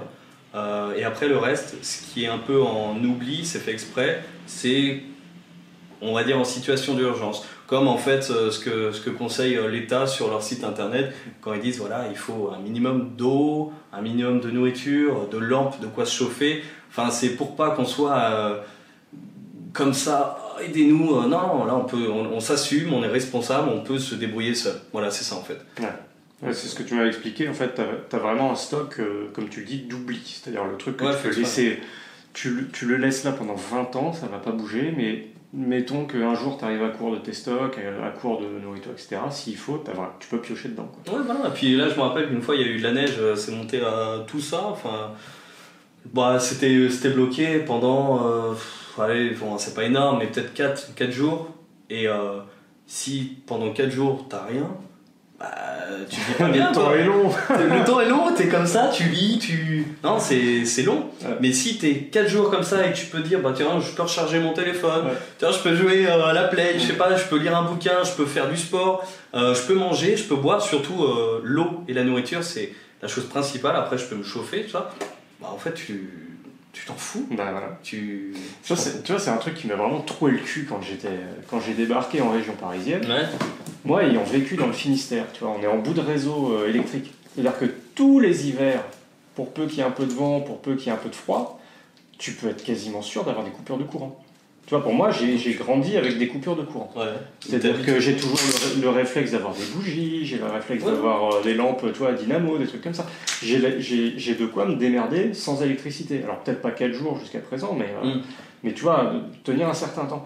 Et quand j'ai vu certains collègues qui me regardaient avec des grands yeux, et, enfin, me prendre pour un taré parce que, bah, oh, putain, Et en fait, bah, quand, quand, une coupure de courant arrive, au bout de deux heures, ça y est, c'est la panique. Non mais en plus, non, non mais c'est ça, c'est. Tu sais, ils sont en stress parce qu'ils pourront pas voir euh, Cyril Hanouna à la télé, quoi. C'est une catastrophe. bah, tu sais que là, si j'ai une coupure de courant, grâce à un petit euh, générateur euh, d'urgence, on va dire, je peux regarder la télé. si, j'ai envie, voilà. Je peux même me mettre un petit film. la batterie, ça dure énormément. Non, franchement, c'est un truc, c'est un truc classique, quoi. Enfin, je veux dire, t'es dans la rue tu marches, ça, tu te fais ah, un petit bobo, tu, tu te tords la cheville, bah, comment faire bah, Tu trouves des, des, trucs, enfin tu te débrouilles quoi, avec les moyens du bord. Et, euh, et avant que ça t'arrive, être face au mur, hop, catastrophe ou je sais pas quoi, ou, ou juste un problème d'électricité comme il y a eu, ou un problème d'eau comme il y a eu là très récemment, bah en fait tu prévois. C'est ton assurance, on va dire, tu prévois, et puis tu vis bien quoi. Hmm. Franchement, c'est même une forme de liberté de plus en plus. T'es pas dépendant de, de qui que ce soit peut-être un petit peu, mais du coup, tu fais un maximum de choses toi-même, c'est du plaisir, et tu, euh, tu vis presque durablement, tu vois. et puis tu te sens plus libre, quoi, finalement. Carrément. Ça, c'est aussi les voyages qui m'ont mm. qui m'ont permis de me sentir un peu plus libre. La meilleure expérience que j'ai vécue, c'est, euh, comme je t'avais raconté un peu, c'est mm. euh, la traversée de l'Espagne. Donc ça s'appelle le chemin de Saint-Jacques de Compostelle, mais enfin c'est un chemin. Et puis j'ai fait d'une façon spirituelle et aussi pour voir jusqu'où je pouvais aller. Et en fait, c'est la meilleure expérience de ma vie. Parce qu'avant, j'étais, euh, on va dire, assez matérialiste. Enfin, là, j'ai encore plein d'objets, mais ça ne me dérange pas. Si ça casse, ça casse et je trouve autre chose ou je me débrouille. Et en fait, depuis ce moment-là, le fait de n'avoir pas grand-chose, donc juste un sac à dos, de quoi boire, manger, c'est comme si, en fait, le fait de n'avoir pas grand-chose, comme si j'avais tout, en fait. Tout à disposition. Le paysage, la nature, je vivais l'instant présent. Et là, maintenant, quand je te parle, je vis l'instant présent avec... Euh, mes noisettes, mon feu. enfin voilà, donc c'était une très bonne expérience de vie et euh, je pense qu'il faut voilà, se, se recentrer sur soi-même, vraiment se recentrer et je pense que le mieux pour tout le monde c'est un retour euh, à, la, à, la, terre, vraiment. un, retour vers euh, des choses vraies. Ouais, des choses vraies. Parce que tu vois, les expériences des voyages, moi aussi, enfin, je, je, voyage beaucoup. Je t'ai mm. parlé, enfin, mon voyage en Écosse, tu vois, a été très formateur. Ah ouais, carrément. Euh, on, retient toujours des leçons de voyage, même si c'est juste euh, partir, euh, je sais pas, tu vois, je suis parti en Thaïlande avec des copains, même si c'est juste histoire de faire la fête, bronzer sur la plage, nager, découvrir la nature. Dès que, dès que tu sors de ta zone de confort, finalement, tu te recentres sur toi-même. Tu sais ce qui est important pour toi. Tu, tu, comprends, tu comprends où peut être le mal-être tu, tu, comprends ce qui peut aller pour toi ou ce qui peut ne pas aller. Tu vois, des fois, il y a des passages dans certains voyages, bah, c'est un peu chaud et tu te dis ah ouais mais qu'est-ce qui allait pas là Et tu sais que bah, voilà telle situation ne te correspond pas. Et quand tu reviens, bah, forcément tu, tu, tu te recentres sur vraiment euh, tes besoins mm-hmm. et tu réalises petit à petit que tu n'as pas besoin d'énormément de choses pour, euh, pour être bien quoi. De l'eau. C'est ça.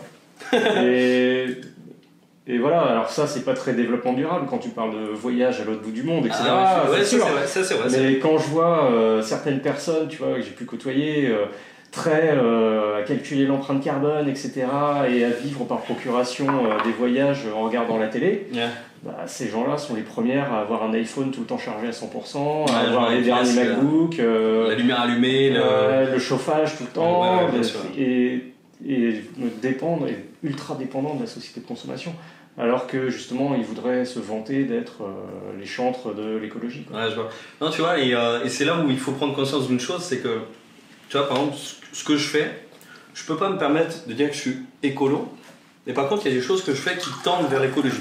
Et vraiment, si je pouvais, euh, là, du jour au lendemain, si on passe des sous, je ferais vraiment une, maison à énergie renouvelable, quoi. Et c'est pour moi, c'est vraiment l'avenir, c'est tout ce qui est durable, l'alimentation, le solaire, tout ça c'est vraiment, euh, je pense, le moins impactant pour la planète, pour l'humain, et on vivrait euh, beaucoup mieux. Et donc, je peux pas me permettre de dire, ouais, je suis écolo, je fais ça, toi, tu devrais faire ça. Non, chacun fait son chemin. Par contre, euh, personne ne donne de leçons en disant, ouais, bah, toi, tu, ah, tu fais ça, c'est pas bien. Et en fait, le, gars écolo, il rentre, par exemple, hein, il allume sa lumière, ou alors il va donner un billet pour acheter, je sais pas, sa viande qui est mal, mal, mal entretenue avec ses industries. Enfin, voilà quoi, un peu de déception par rapport à ce qui s'est passé au niveau de l'humanité, parce que, euh, tu vois, même moi, regarde, là, tu vois, comme je dis, j'aime bien jouer à la play. Mais je suis sûr que je pourrais m'en passer si, si, simplement on coupait toutes les vannes et qu'on retrouvait euh, le contact avec la Terre. Et puis, ça me déplairait pas, tu vois, j'échangerais davantage avec les gens, euh, je ferais plus de sport parce que je serais en train de retourner la Terre, ce qui est un sport aussi. Enfin voilà quoi, c'est... Après, c'est... Tu m'as montré un truc génial, c'est que effectivement, imagine demain on coupe euh, la PlayStation, donc, enfin en gros plus d'électricité, plus de télé, machin. T'as ta, ta salle de sport en bas, bien sûr. Tu peux faire ce que tu veux. Bon, la, région, j'imagine que tu peux courir aussi si tu veux, tu peux te promener, machin. Oui, euh, t'as euh, de la lecture, t'as plein de bouquins, ouais. t'as des jeux, des instruments de musique, donc en fait tu peux passer du bon temps avec tes potes. Sans électricité, ces instruments-là en plus. donc absolument. Et les bouquins, ah ouais, c'est les bouquins récupérés. J'aime beaucoup. Bah, là actuellement, euh, je crois que je l'ai dit tout à l'heure, je suis assis sur un fauteuil, un petit euh, voilà, que j'ai récupéré.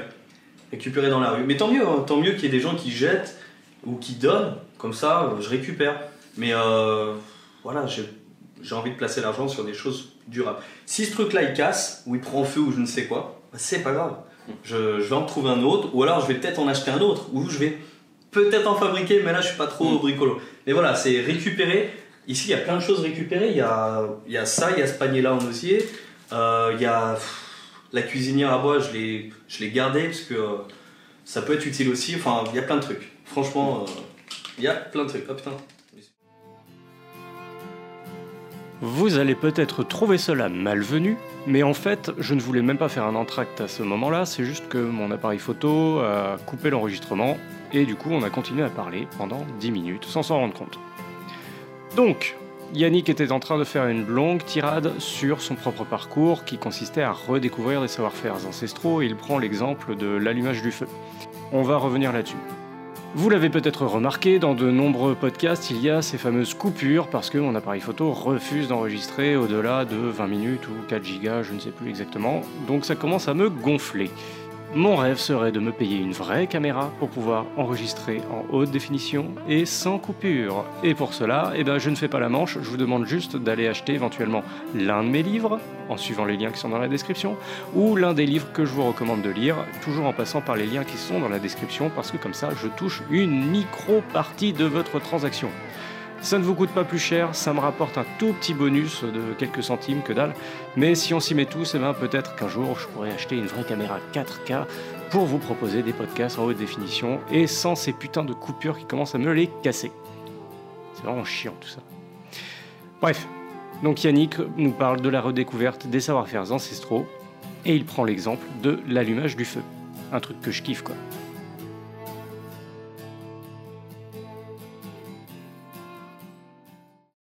Alors attends, faut que tu reprennes depuis euh, le début. Ok. Alors, Formation feu. donc formation feu, voilà, comme, euh, comme je disais, c'est euh, avant, euh, avant de me lancer dans tout ce qui est feu, etc. Moi, réellement, je savais pas faire un feu. J'ai pris un briquet, je, je prenais des morceaux de journaux, tout ça, j'allumais. Bon, voilà, j'avais les flammes, et en fait, j'arrivais pas à faire un feu rapidement. Donc, moment, il fallait aller dans le concret. Donc, au, au bout d'un lire des livres, c'est très bien, mais on oublie. Donc, il faut passer à l'action. J'ai été faire une formation euh, auprès de toi, tu m'as montré comment faire du feu. Voilà, je peux dire que ça passe maintenant, je sais faire un feu, enfin je suis pas un expert non plus du feu. Et euh, ça me fait penser à un truc, c'est que là au, Nouvel An, j'ai un ami qui m'avait demandé de l'aide pour faire un feu. Et en fait ce qu'il avait fait, c'est, regarde, je te prends une bûche comme ça là. Avec, euh, avec un de nos amis, ils avaient essayé d'allumer ça rapidement avec un- enfin, une sorte de chalumeau, tu vois. Cette bûche là. Ouais, et en fait, une bûche, 50 cm de long, 20 cm de large, fendu en deux. Voilà, fondu en deux. Et ils sont restés longtemps à essayer d'allumer, ils ont pas réussi. et, euh, tu vois, c'est marrant parce que... briquet en dessous. Non, non, avec un, un allume-feu, enfin un- une... Putain, j'ai un une sorte de chalumeau quoi. Oh putain, ouais, d'accord. Enfin, tu vois, ils sont Ouais. restés comme ça. Euh, Enfin, c'est ce qu'il ce qu'il m'a dit, hein, mais, euh, mais je veux bien le croire parce qu'il m'a montré une petite photo. Et, euh, et après, bah, moi, ça m'a fait parce que c'est quand même le feu, c'est. Bon, faut- ça serait bien qu'on puisse tous savoir faire au moins un feu et filtrer de l'eau, quoi. Filtrer, purifier de l'eau. C'est un truc ancestral, mais vraiment. Bah, le feu, pour le coup, c'est vraiment euh, l'étincelle qui a permis à l'humanité de se, de se développer. Quoi. Sans sûr. le feu, il n'y aurait pas de civilisation. Et du coup, maintenant, on est passé à un stade où on s'est donné un billet pour avoir à manger, mais en fait, c'est qu'une illusion. On sait pas faire de A à Z les choses. Mm. On croit savoir, mais on sait pas faire. Et du coup, euh, bah, du coup je suis arrivé chez lui euh, pour le nouvel an, juste pour euh, lui montrer vite fait. Donc, euh, j'ai ramené ma petite, mon petit marteau, ma petite hachette. Tu vois, j'ai coupé des petits bouts, mais vraiment tout petit, tout petit. J'ai fait un petit foyer. Hop, allumé quand même avec son truc, comme ça c'était rapide, parce que sinon, le foyer, la Mm. pierre à feu, c'est cool, mais là, il fallait aller vite. donc Ouais, bien sûr. j'ai fait ça, ça a fait la petite étincelle, la petite flamme, on a attendu un, très légèrement, et comme il y avait le stock de bois préparé, du plus petit au plus gros, boum, ça s'est fait, et puis il était content. Et même moi, de voir cette flamme créée par moi-même, enfin, avec ce peu de temps et cette connaissance, c'était franchement magique. C'est vraiment. Tu vois, le, plus, plus le temps passe, plus je me dis, mais le feu, c'est une compétence mais tellement basique. Parce que, tu vois, le jour où il n'y a plus d'électricité, ou tu es en galère, le feu, ça te chauffe, ça t'éclaire, etc. Bien sûr, ça. Et, quand, et il suffit, alors là, je suis sûr que n'importe qui qui nous écoutera Ouais. se remémorera au moins un barbecue en famille ou entre amis Ah. où tu passes mais euh, une heure à allumer un truc qui fume, où il n'y a même pas de braise, etc. Putain, mais Ouais. moi, le nombre de souvenirs de mes oncles, de mes tantes, quoi. Avec les papiers journaux aussi? Ouais, Ouais. tu sais, je me souviens d'un de mes oncles qui avait acheté un truc, putain, mais. Tu sais, avec un gros barbecue, euh, alors peut-être pas Weber, mais un truc du genre. Et il avait acheté, tu sais, une espèce de. Ventilo? Non, tu sais, c'est une colonne. Euh, C'est une ouais. colonne dans laquelle, en fait, pour allumer son feu, une espèce de colonne, dans la- pour allumer son feu, il foutait des épis de maïs dedans, tu sais, des épis de maïs euh, égrenés. Ouais, ouais. Et en fait, euh, il disait que quand et avec du papier journal, et quand tu allumes ça, tu vois, ça commence à faire des flammes. Puis t'as une- t'as un truc pour vider euh, cette espèce de colonne qui tombe là où tu vas mettre Ouais, tes charbons. ça. Et donc tu remets du charbon par-dessus pour que ça fasse de la braise et c'est tout. Putain, mais ça veut dire que t'as acheté un truc en plus, tu Ouais. perds du temps, nanana, nanana. Mais mec, pourquoi tu utilises pas juste euh, des bouts de bois, du, du papier journal, des trucs- voilà. Non, même, même tous les, les morceaux de bois coupés en plus, au- du plus petit au plus gros. quoi. Ouais, Rien que ça, ça marche. Tu mets ton briquet, ou euh, ouais, ton briquet, puis voilà. tu vois. Mais, et, euh, et les gens se se compliquent tellement la vie pour créer un feu, tu vois, même allumer des cheminées, des fois tu vois des, tu vois des rituels mais qui durent une demi-heure quoi. Waouh Ouais, Alors que quand tu vois, tu apprends à le faire dans des situations entre guillemets dégradées, tu vois, à l'extérieur, dans les bois, quand il pleut, quand il neige, Ouais, bah finalement tu réappliques ça à la maison et ça va tellement plus vite. ça va carrément plus vite. J'étais même étonné de, de, de ce qu'on a, enfin de ce que j'ai fait, mais de ce qu'on a fait quoi. Avec euh, chez mon pote là, j'ai allumé le truc, il part, il part, et hop, c'est fait. Mais même là, quand j'allume euh, ce feu-là, bah je vais. Alors soit j'utilise la méthode euh, ancienne, je prends le temps, etc. Soit j'allume au chalumeau, je m'en fous, tu vois. C'est euh, si j'ai plus de chalumeau, je sais comment faire. Voilà, c'est ça qui compte. C'est de savoir comment faire de la base, de l'origine. Mm. Voilà. Et donc là tu es bien reparti de la base et petit à petit tu construis ta base autonome durable. Ah, absolument. Ma base, ouais, non, on peut, ouais, base autonome durable, euh, ouais, moi ça me plaît bien ce, ce mot-là, la maison, la base autonome durable, Euh, des énergies euh, qui durent le plus longtemps.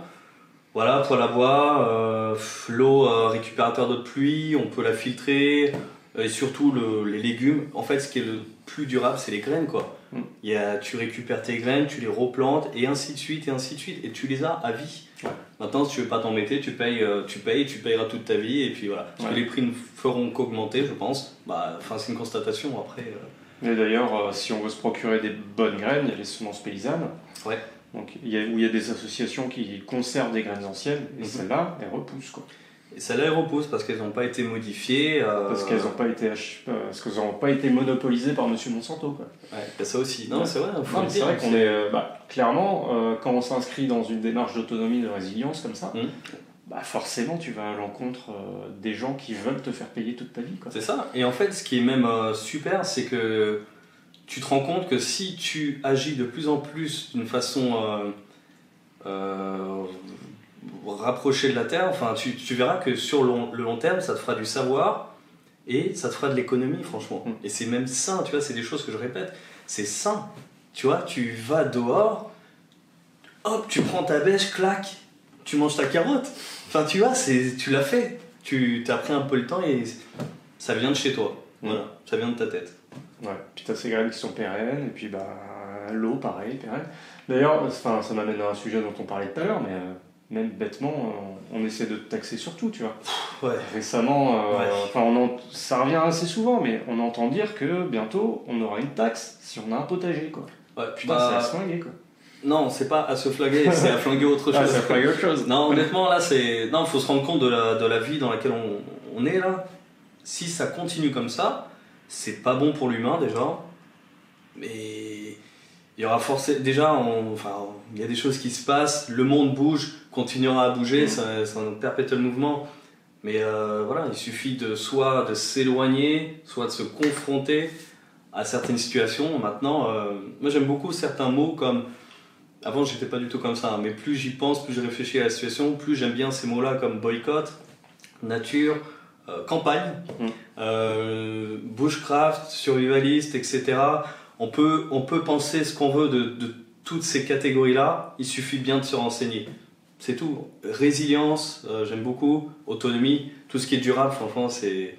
Je pense que si on avait tous la possibilité de créer euh, des choses durables, même d'échanger des graines ou autres, ça serait euh, déjà un gain de temps sur l'humanité. On passerait à nouveau euh, à autre chose, à de la vraie technologie, et pas euh, à une télé qui nous balance peut-être des, des, des cochonneries à la télé, quoi.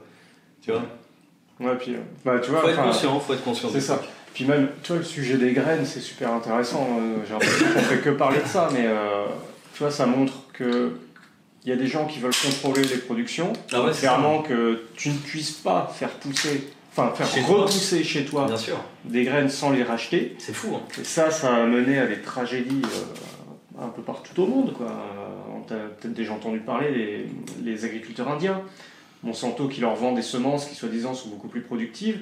Et du coup, les mecs, bah, ils commencent à planter dans leur champ, ils ont des super productions, ils sont super Et contents. Ils sont fait, Par euh, contre, replanter l'année suivante, ils peuvent plus. C'est mort, bah ouais. Ils sont obligés de racheter. On sait. Voilà. Bah, Comment baiser toute une région euh, bien sûr. Même là, si on reste plus au niveau euh, France, bah, malheureusement, euh, il y a des agriculteurs qui se sont fait avoir.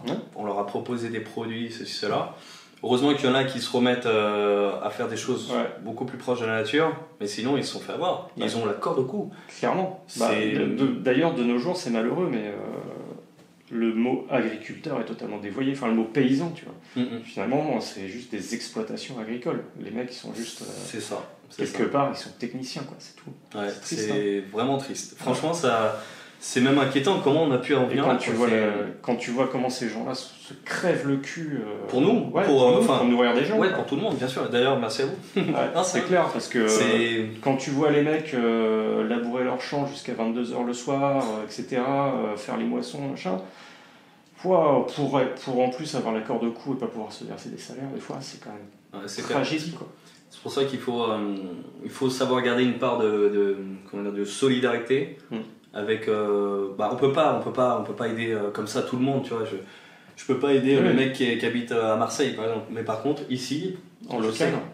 en local, voilà, si admettons, voilà, ce qui n'est pas le cas, parce que franchement, à la campagne, tu, tu verras, et je pense que tu le sais, quasiment tout le monde fait un potager, fait des, des animaux, tout ça, donc tout le monde peut s'en sortir. Mais si ici ma voisine a un problème et que je dois l'emmener quelque part ou autre, voilà, au moins, faut être solidaire avec ça. Et euh, si on était tous solidaires comme ça, euh, déjà, j'aimerais bien, c'est une vision que j'ai de, ce monde-là, c'est si les gens qui avaient au moins un petit jardin ou autre, pas ceux qui ont un appartement, mais ceux, qui ont un jardin, s'ils pouvaient au moins faire l'effort de réapprendre la, nourriture pour en faire pour eux-mêmes déjà, déjà ce serait ça de débarrasser, ça en moins, et ensuite transmettre, offrir des graines ou offrir des œufs ou autre.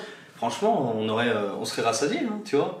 Donc, Bah, euh, si, si tout le monde cultivait des semences paysannes, c'est clair que. Absolument, il faut, il faut y revenir à ça. Ouais, ouais parce que. euh, ouais, je sais pas pourquoi là on fait une obsession sur les graines, mais.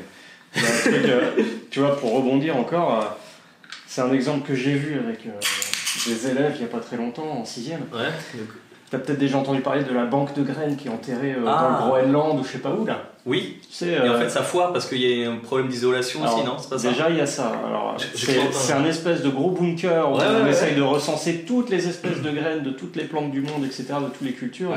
Mm. Donc, c'est un su- une super. C'est comme une bibliothèque. Bon, l'idée, elle est, elle est intéressante. Hein, L'idée est formidable, seulement quand tu sais que derrière c'est Monsanto, etc. Ah ouais? Ah bah ça, je savais pas.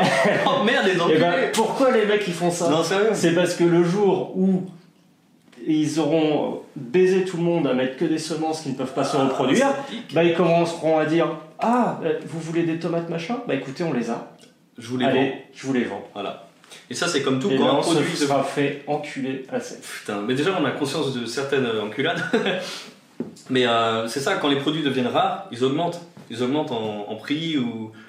Non, faut essayer de faire soi-même. Et là, franchement, je, non, j'étais pas au courant de ça. Pour l'histoire de la banque de graines, je trouvais ça super intéressant. Voilà. Mais en fait, on te présente ça comme euh, ce qui va sauver euh, la biodiversité, Oh, oui, oui. Je crois qu'il y, a un- il y a un documentaire qui s'appelle La guerre des graines, ça doit être un truc comme ça. C'est une bonne femme et c'est qui réalise ça, j'ai oublié son nom, et euh, c'est documentaire passé sur Arte à une époque.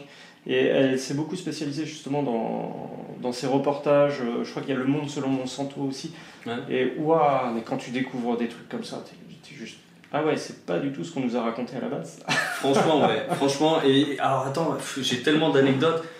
J'ai un couple d'amis, ils se reconnaîtront, euh, je pense que je leur enverrai la, vidéo. Euh, ils m'ont posé la question si avec mes poules, euh, j'avais pas de problème à partir pendant des semaines et revenir, voilà. Et je leur ai dit, ben, non, pourquoi? Enfin, je veux dire, tu leur mets un gros bac de graines, un gros bac d'arrivée d'eau ou des, des récipients, peu importe.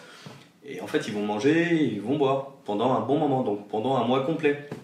Et après, euh, en fait, euh, cette amie-là, elle m'a dit, euh, bah ouais, c'est parce que moi, il y a quelqu'un qui m'a dit qu'il a lu sur internet ou sur un bouquin qu'en fait, euh, on pouvait pas les laisser plus d'une semaine, il fallait être auprès d'eux, les nourrir, ça. Et je fais, ah d'accord, donc elle a lu quelque part. Oui, oui, elle a lu et tout. Mais est-ce que en fait, elle a des poules et est-ce qu'elle a vu, observé un peu comment ça se passait? Ah non, non, elle a juste lu. Pour moi, qu'il y ait des choses sur internet, à la télé ou dans les livres, Mm. C'est euh, ça fonctionne ou ça ne fonctionne pas, ça dépend les endroits et ça. Il faut faire, il faut tester. Mm. Et ce qui fonctionne chez soi ne fonctionnera pas forcément chez l'autre. Voilà, moi je lui ai dit, j'ai des poules. Ok, il y en a qui sont mortes, c'est malheureux. C'est arrivé parce qu'il y a un problème de, d'organisation du, euh, du poulailler, je l'ai mal fait. Là, je me suis amélioré. Euh, il y a eu certainement du froid, certainement de la maladie. Voilà, mais je prends conscience des choses et j'améliore. Et je les ai laissés déjà, euh, aller 3 voire un mois sans mon intervention. Juste un gros bac d'eau et de graines. Mm. Donc je suis la preuve concrète que ça a fonctionné. Enfin, c'est ce que je leur ai dit. Je ne suis pas Dieu. enfin voilà quoi. Ouais, donc des essais et des erreurs. bien sûr, il faut. c'est exactement comme ça qu'on a. Et il y aura beau avoir des, personnes qui pourront me dire, je sais pas moi, ah ouais, mais ah là ça va pas, là ça va pas, ok. Bah, y a pas, voilà, il n'y a pas de souci. Et, toi, et toi, tu fais quoi? Hmm. Parce que moi, si je fais ça avec ça et que je suis pas au top, mais alors toi, t'es en dessous de moi, quoi. Enfin, tu vois. Et euh, voilà, chacun doit avoir sa réflexion. On n'est pas là pour dire tu dois faire ça, mais peut-être tu devrais faire ça. Hmm. Voilà. Oui, parce que bah, clairement, euh, bon, nous, on est dans cette démarche-là. On doit rechercher la résilience, mais il y a des gens pour qui. Euh, oh, mais c'est n'importe quoi. Mais... Ouais, carrément. Et finalement, on se rend compte. Tu vois, il y a encore une autre anecdote c'est comme j'aime bien ce thème survivaliste, même bushcraft, tout ça je sais que ça m'est. Alors, bon, je, l'ai, euh, je me suis fait voler, bref, c'est une sale histoire. Mais euh, j'avais un, un, outil multifonction dans, dans, ma voiture. Et euh, à un moment, il y a une, une, pote en fait, qui avait besoin de réparer un truc. Ah, comment on fait? Ma voiture, elle est là, bloquée et tout. Bah, t'as pas un truc? T'as pas un outil, un truc? Non, j'ai Ok, pas de souci. Hmm. Tac, il y avait mon outil, voilà. Elle a réparé, c'était un petit truc vite fait, hein, voilà. Comme euh, là dernièrement, il se reconnaîtra, euh, il y avait une voiture, euh, enfin la voiture d'un ami qui était bloquée parce que c'est une vieille voiture et il a fermé la porte et en fait cette voiture elle s'est fermée automatiquement et la clé en fait sans faire gaffe elle était à l'intérieur. Bon bref, c'est l'histoire. Ah oui, j'ai vu ça. ah, t'as vu Et donc en fait, j'ai jamais ouvert de voiture de ma vie. C'est juste que j'ai essayé de me renseigner vite fait et en fait, heureusement que j'avais déjà prévu deux trois choses comme des outils. Et donc euh, voilà, on s'est débrouillé, on a ouvert euh, la vitre, euh, je vais pas expliquer comment, mais ça s'est bien bah, ouvert comme, sans casse. Comme des voleurs quoi. Comme des voleurs, mais c'est pas à but de voler, c'était vraiment à but de, de, de réparer cette situation. bah c'est comme. Il y a plein de choses comme ça. Ouais, crocheter des, des serrures. Ouais, ouais, ouais, j'ai acheté un truc pour essayer de m'habituer à ça. j'ai jamais, jamais essayé réellement sur, sur des portes ou autres. Euh, voilà, après c'est toujours une connaissance. Ça, marche. Ouais, ça marche bien. Qu'est-ce que t'as fait? Je sais pas si je devrais. Euh, non, je sais pas si je devrais le dire. Enfin après, euh, tu sais, il y a disons qu'il y a des armoires des fois où t'es pas censé avoir accès ah, au oui, oui. travail, des trucs comme ça. Ah, oui, et bon, pas manque de bol, c'est là qu'ils mettent le papier pour les photocopieuses. Ouais. Donc, donc ça, ah oui, tu te, démerdes, tu te démerdes comme tu peux, ou alors tu vois, tu peux acheter des fois des clés un peu magiques. Euh, par rapport à ça, tu sais, alors moi j'avais acheté un, outil d'entraînement, tu sais, avec euh, les petites clés différentes et euh, le cadenas transparent. Oui. Et en fait, là, il y a peut-être moins d'un mois, j'ai regardé à nouveau s'il y avait des nouveautés et en fait, il y a une sorte de le, pistolet. Ouais, c'est un pistolet qui met des vibrations en fait dans la serrure pour ça, faire passer. Je sais pas ce que ça vaut. Ça a l'air vraiment bien. J'ai jamais essayé, je sais pas ce que Enfin là, c'est pas ma priorité. Moi, comme tu le sais, ma priorité c'est eau, nourriture euh, et loisirs, on parle pas assez des loisirs. Bon, on a parlé de la salle euh, de boxe, enfin ce qui est en bas, la salle de sport. Euh, c'est pas ta caméra, hein, c'est ça non, bon. Et même, tu vois, tout ce qui est loisirs sans, sans, électricité, on parlait des instruments, de musique, il y a quoi d'autre? Tu vois, j'ai un petit billard d'appoint, moi j'ai pas un vrai billard parce que j'ai pas forcément la place, mais un petit billard d'appoint, c'est toujours un loisir à prendre.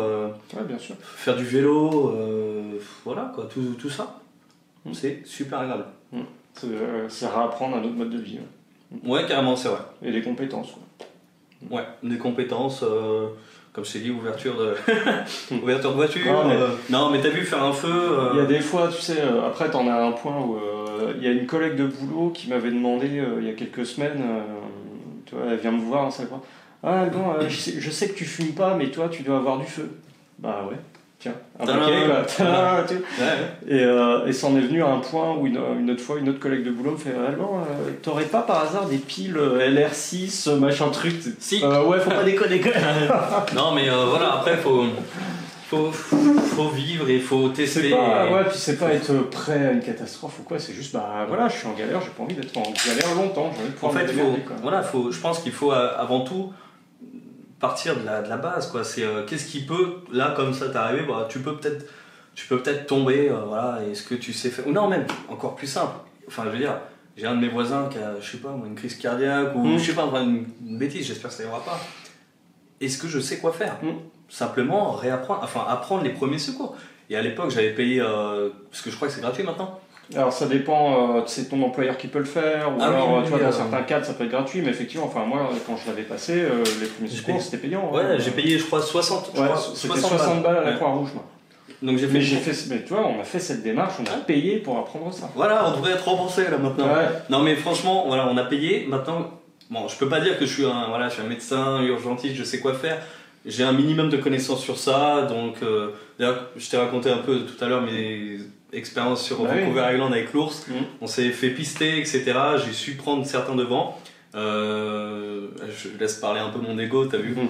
Non, c'était cool, voilà, juste prendre les devants, essayer de réfléchir aux petites situations de la vie de tous les jours qui pourraient arriver, tu vois. euh, tu vois, dans Bah, ma voiture, Anticipé, quoi. c'est tout. anticiper. Tu vois, dans, dans ma voiture, euh, je me rappelle une fois, j'étais tombé en panne, en plus pas très loin d'ici.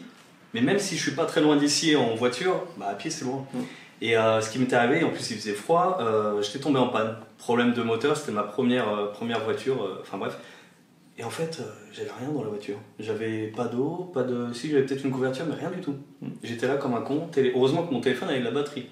J'ai appelé la, la dépanneuse, etc. Tant mieux. Et à partir de ce moment-là, je me suis dit, putain, je, suis- je suis trop bête. J'aurais dû prévoir un minimum de, de, de enfin, à boire, à manger, de quoi se chauffer, de quoi appeler, de quoi même, ça, ça a été utile pour d'autres, euh, des gens que j'ai croisés dans la rue, euh, de quoi recharger, de quoi, pardon, de quoi recharger les batteries euh, des gens. Et puis voilà, il y a encore plein de trucs à faire. Après, il faut pas être en mode parano de ah, comment on fait s'il y a ça, ça, ça. Mais c'est toujours utile.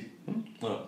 Ouais, tu vas pas te balader avec un gilet pare-balles forcément dans ta bagnole, mais au moins avoir Non. une petite caisse avec euh, bah, de quoi éventuellement passer la nuit dans ta voiture. Tu vois, quand je repense, manger. Quand je repense quand même, tu te dis que l'île de France, c'est quand même un sacré théâtre de. Enfin, il y a de quoi rire, quoi. Euh, tu sais, chaque année, quand il y a de la neige, ils Mm. Ah. coupent toujours euh, une départementale ou une nationale à l'ouest de Paris, je sais plus.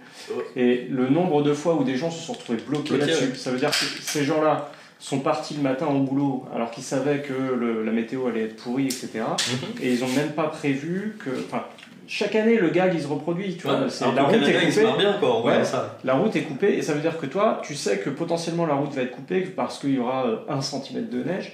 Et dans ta bagnole, t'as même pas de l'eau, de la bouffe ou une couverture. Ouais, ou des choses pour les roues quoi. quoi. Enfin, Ouais, enfin, enfin, après les roues, voilà, une fois que la nationale est bloquée, t'es comme un con, voilà, hein, t'es, avec, euh, t'es dans l'embouteillage. Mais au moins avoir une couverture pour la nuit, quoi. ouais, bien sûr. Putain, tu Mais, vois des euh, gens qui sont en galère et tout. Puis ouais. comme tu disais, c'est souvent euh, des gens comme ça qui euh, encore il y a encore ceux qui n'ont pas pensé à ça, qui n'ont pas eu cette conscience et qui continuent à vivre d'une façon euh, euh, dépendante des autres, etc. C'est pas très grave. Mais ceux qui ont conscience de ces petits soucis qu'il pourrait y avoir au Ou qui l'ont quotidien déjà vécu. ou qui l'ont déjà vécu et qui ne se qui ne s'améliorent pas, qui ne se préparent pas, c'est hallucinant ça. Mm. Tu te dis mais qu'est-ce qui se passe dans leur tête? Enfin, moi, je sais que des petites situations qui sont arrivées, je vais essayer d'y remédier, de, de trouver les solutions euh, les plus adéquates. Voilà. Et souvent, c'est ces gens-là, malheureusement, qui, qui demandent après de, de l'aide sur des, des- des petites choses. Enfin, quand je te dis, on, moi, je roule, je vois un gars, ah, s'il te plaît. Ouais, t'inquiète, je recharge tes batteries. Enfin, tu vois, c'est. Moi, j'aimerais bien, en fait, si tu veux, j'aimerais bien que ça m'aille, que si Oui, j'ai un ouais. problème quelque part, qu'on vienne m'aider. Et, que, et de pas tomber sur un gars qui, ah bah non, je sais pas faire, je sais pas comment. Euh, non, il n'y a plus de tro- là, il y a plus de pro- il y a plus d'essence. ah ah, comment je fais pour manger? C'est clair. Enfin, tu vois, c'est euh, faut réapprendre. En plus, comme je l'ai dit tout à l'heure, dans l'État, dans le site du gouvernement, c'est simple, c'est noté, il faut se renseigner. C'est des petites choses encore de base. Et euh, si tous les citoyens faisaient ça, au moins, il n'y aurait pas de, de galériens, genre l'État prend du temps pour ces galériens, tu vois. C'est... Mais bon, c'est un Ça vaste un débat de société. mais- Ouais, je sais, je Ouais. sais. En plus, euh, ça peut paraître méchant comment je parle, mais... euh, Bah, ouais. C'est qu'il y a un manque de responsabilisation en fait. Ouais, ouais, carrément. euh, Il manque en de plus- De plus en plus assisté quoi. De Je- plus en plus assisté. Ouais, je pense. Et euh, je, je crois sincèrement qu'il manque quand même des, des écoles de vie. Tu vois, Ouais, ça. apprendre euh, des choses euh, concrètes, quoi. Bon, après. voilà. Si quelqu'un avait de l'argent, un terrain, etc., ah, j'aimerais bien, tu vois, une école où euh, t'emmènes les gamins dans la nature, tu leur apprends à faire du feu, tu leur apprends à décortiquer des Ouais. animaux, à faire des potagers, des trucs, tu vois, des trucs utiles. Mais ça serait. Mais euh, peut-être qu'on y viendra. lire, écrire, compter, bien entendu. Quoi. Bah, bien sûr, lire, écrire, compter. euh, aider les gens, quoi. Aider les gens. Mais en fait, c'est ça. C'est on peut pas aider les autres si on si on Si on ne s'aide pas soi-même, Si on sait pas soi-même, si on ne sait pas faire soi-même, euh, c'est tout. Moi, Ouais. je peux pas me permettre de dire aux, aux gens, par exemple, ma voisine, là, quand il y a eu une coupure d'électricité, bon, là, actuellement, je pouvais pas l'aider, mais je peux pas lui dire, euh, ouais, ouais, venez, pas de souci. Et en fait, je, je sais pas la prendre en main. Je sais. Mm. Si elle se prend en charge, elle a prévu ses choses, ses stocks de nourriture. Ah, ça, c'est sûrement mes coques. D'ailleurs, il faut pas qu'il y ait trop de coques. euh, Ça, ça, ça fait des combats, c'est pas Ouais. terrible. Donc il va falloir le manger. Mm. Ou l'offrir, ou l'échanger. enfin voilà quoi. Non, mais il faut se prendre en main et essayer d'être responsable. Et, euh, mais c'est un beau monde euh, qui, qui est là. Quoi. Il faut juste. euh, il faut que ça soit un cercle vertueux. Voilà. Mm. Et pas vicieux. Puis, comme on le disait, enfin, on se sent tellement plus libre à partir du moment où on dépend moins des autres, euh, de l'État, de la société de Ouais, bien consommation et tout. C'est Malheureusement, on est obligé encore. Voilà, on est obligé encore de, enfin, de, de payer deux trois choses qui peuvent servir réellement, euh, mais d'autres, je- on ne sait pas où l'argent va, mais bon, peu importe. Mais en tout cas, voilà, on est un peu plus libre et, euh, et moi honnêtement, je me sens beaucoup mieux. Et en plus, je me sens, euh, alors je, tu vois, je suis dans un village, mais euh, là, si je veux aller pisser dans le jardin, je vais pisser dans le jardin. tu vois, un truc tout simple. Je vais boire mon café, je reste là et j'observe. Là, tu vois, quand je me lève, des fois, alors des fois je dors là, des fois je dors là-bas, peu importe. Et là, je regarde, bah, en fait, moi ça me plaît, tu vois, c'est des arbres. Et j'observe, je vois comment ça se passe à chaque saison. Voilà. Des fois, je vois des hérons cendrés, enfin des trucs que je connaissais même pas avant. C'est c'est- c'est un plaisir, quoi. Franchement, euh, je me répète, mais voilà. Mm. C'est une nouvelle vie. Quoi. C'est euh, c'est une nouvelle vie. Alors, si, alors après, il y a ces questions de moyens financiers, mais voilà, comme je te l'ai dit, si je pouvais faire, créer, enfin, donner de l'argent pour que quelqu'un fasse, peu importe, une maison à énergie renouvelable, là, ça serait une, quasiment euh, proche de la liberté, quoi, encore plus. Est-ce que, est que aussi t'as pas l'impression d'être un peu plus libre de ton temps? Ah, mais bien sûr. Ah, mais Parce que Carrément. tu vois, dans, dans la société moderne, on court. Enfin, on, je dis on, euh, oui, on impersonnel, mais on court tous après le temps, euh, t'entends toujours des gens pressés, nanana. euh, Et usant. tu te dis, mais où passe le temps en fait? Bon, déjà, euh, moi j'avais identifié déjà un gros bouffeur de temps, c'est la télévision. La télévision, ouais, je Ouais, pense mais bon, que- au-delà de, ça, tu vois, le fait de refaire par soi-même certaines choses, est-ce Ouais. que t'es pas plus libre de ton temps? Ah ben bien sûr. Franchement, euh, je sais pas comment te dire euh, les choses, mais euh, tu, tu vois, quand bon, j'étais chez mes parents, mais quand j'étais euh, en région parisienne, j'avais l'impression que j'avais peu de temps devant moi parce qu'effectivement, déjà, il y avait trop de trop de, de jeux, de jeux vidéo, Distraction voilà, trop de distractions, absolument. Distractions que Enfin, soit distraction non essentielle, tu dis. Bien sûr, dans l'essentiel, les jeux, euh, les jeux c'était pas, c'était pas important. Il y avait aussi les, franchement, les fast-food. Moi, j'aime bien en faire de temps en temps, comme je dit tout à l'heure. Mais c'est de temps en temps, et je les vois pas partout. Déjà, ça, Ouais. c'est un soulagement, parce que des fois, je vais dans des zones, dans des endroits, et boum, telle marque, telle marque, telle marque. Oh, yo, et pff. Oh non, ça, ça, ça me gave. Là, les marques, il y en a pas. Je, je vais dehors, c'est un arbre, euh, une herbe, euh, enfin tout ça quoi. T'as pas ces énormes panneaux. Ah euh, non, non, non, non, non, non. Non, franchement, et, euh, ils font leur business, ils ont fait leur temps, mais euh, en plus, quand tu te libères de ça, Hmm. t'as même plus envie de, de participer à ce truc-là. Tu vois, il y a, il y a certains pots euh, de, de pâte à tartiner, par exemple, quand tu apprends que c'est pas terrible pour, euh, pour l'environnement, etc., tu te dis, bah ouais, en fait, non, je vais pas acheter. Après, tu pourrais dire par plaisir acheter une fois, de temps en temps, mais pas tout le temps comme ça. Et puis même, franchement, tu découvres des produits, euh, même l'œuf, quoi. Un œuf, un œuf de batterie et un œuf là fait soi-même, le goût est mille fois meilleur. Franchement, il faut.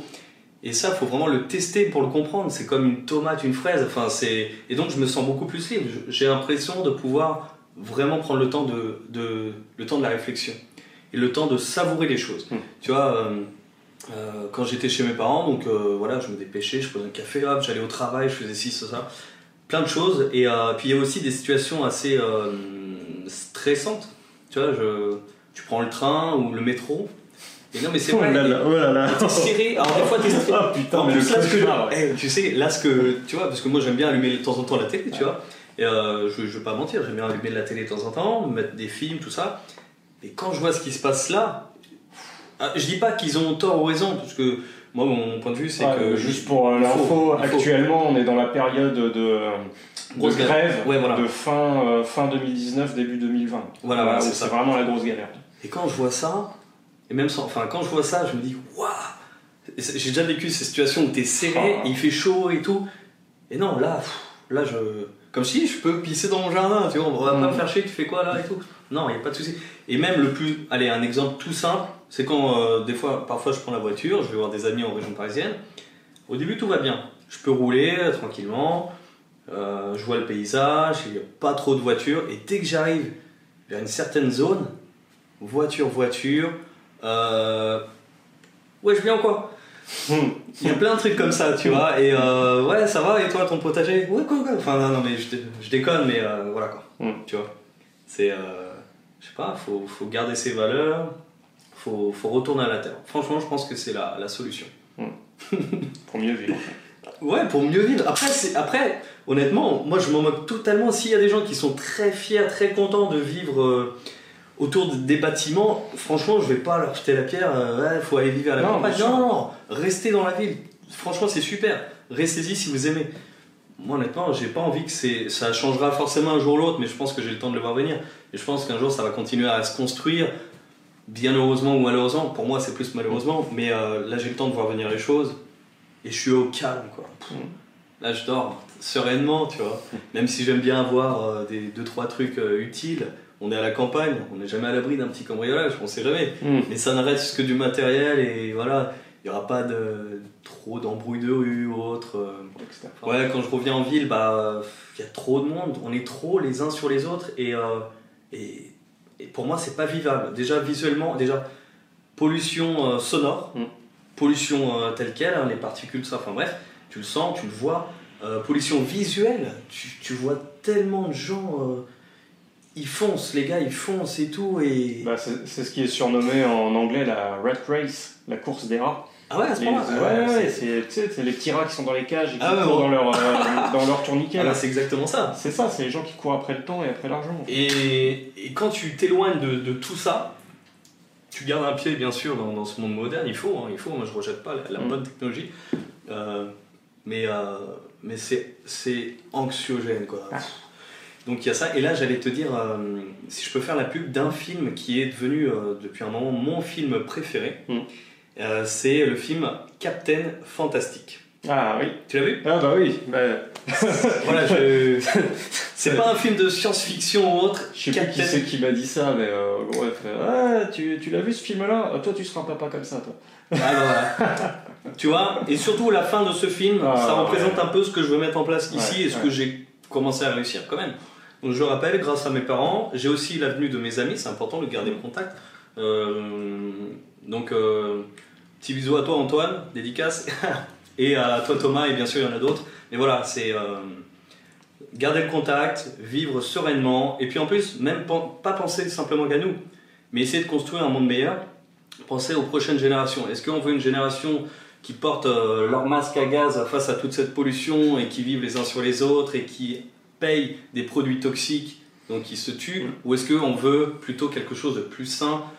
Voilà, ça demande des efforts, des sacrifices, mais pour une récompense C'est se recentrer sur ses vrais besoins et pas sur les besoins qu'on te communique à travers euh, les publicités, etc. Voilà, c'est ça. C'est ça. On a fait un beau tour et je pense qu'on aura encore du temps à...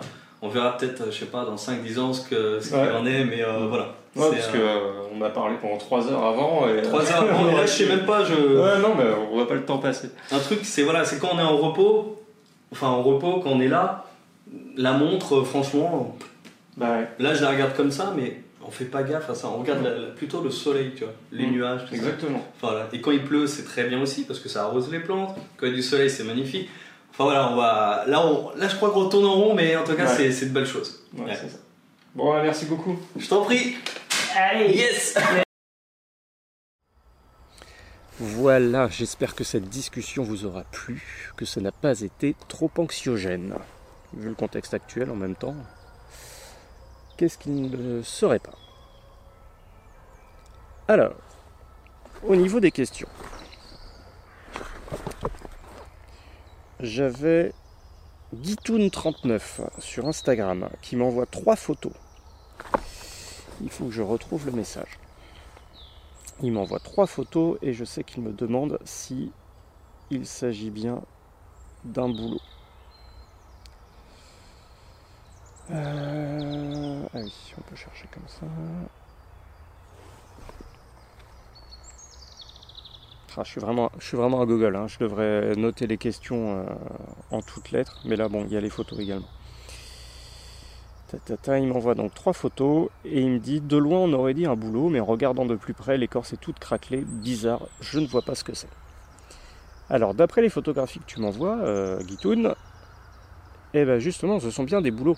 Donc, on a là un arbre à l'écorce blanche qui est strié horizontalement. Donc, ces stries, c'est ce qu'on appelle des lenticelles. C'est ce qui permet aux tissus qui sont en dessous de l'écorce de pouvoir respirer. Ce sont des pores, en fait, qui sont euh, sous forme de petites lignes noires. Et si l'écorce est toute craquelée, c'est justement parce qu'il s'agit d'un bouleau que l'on appelle le bouleau verruqueux. Alors le bouleau verruqueux, en grandissant, son écorce a tendance à se craqueler et à former bah, des verrues. C'est pour ça qu'on l'appelle euh, bouleau verruqueux. Donc en France, il y a différentes, il y a différentes euh, espèces de bouleaux. Euh, ça, c'en est une. Et bien sûr, bah, si vous regardez ma vidéo sur comment maîtriser le fire steel et l'écorce de bouleau, vous découvrirez que bah, il y a des critères pour essayer d'identifier les meilleures, les écorces pour allumer le feu. Mais ça reste un boulot, donc l'écorce reste utilisable, même si elle est craquelée, même si elle est un petit peu moins euh, facile à utiliser. D'ailleurs, euh, soit dit en passant, là je suis assis sur un tronc euh, de bouleau verruqueux.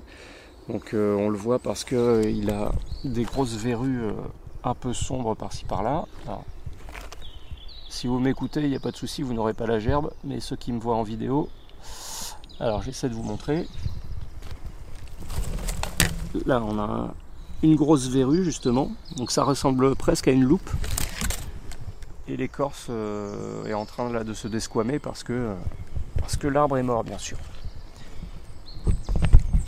Donc euh, oui, Guitoun, il s'agit bien d'un boulot tu peux en utiliser l'écorce, tu peux en récolter la sève. Tiens d'ailleurs, euh, là euh, au moment où j'enregistre ce podcast, c'est parfaitement la saison pour récolter la sève de boulot. Donc euh, un petit trou dans l'écorce, sans faire trop de dégâts, et on place un récipient en dessous, on attend un petit peu, et normalement on peut repartir avec, allez, un litre facilement en une après-midi, il hein, n'y a pas de souci.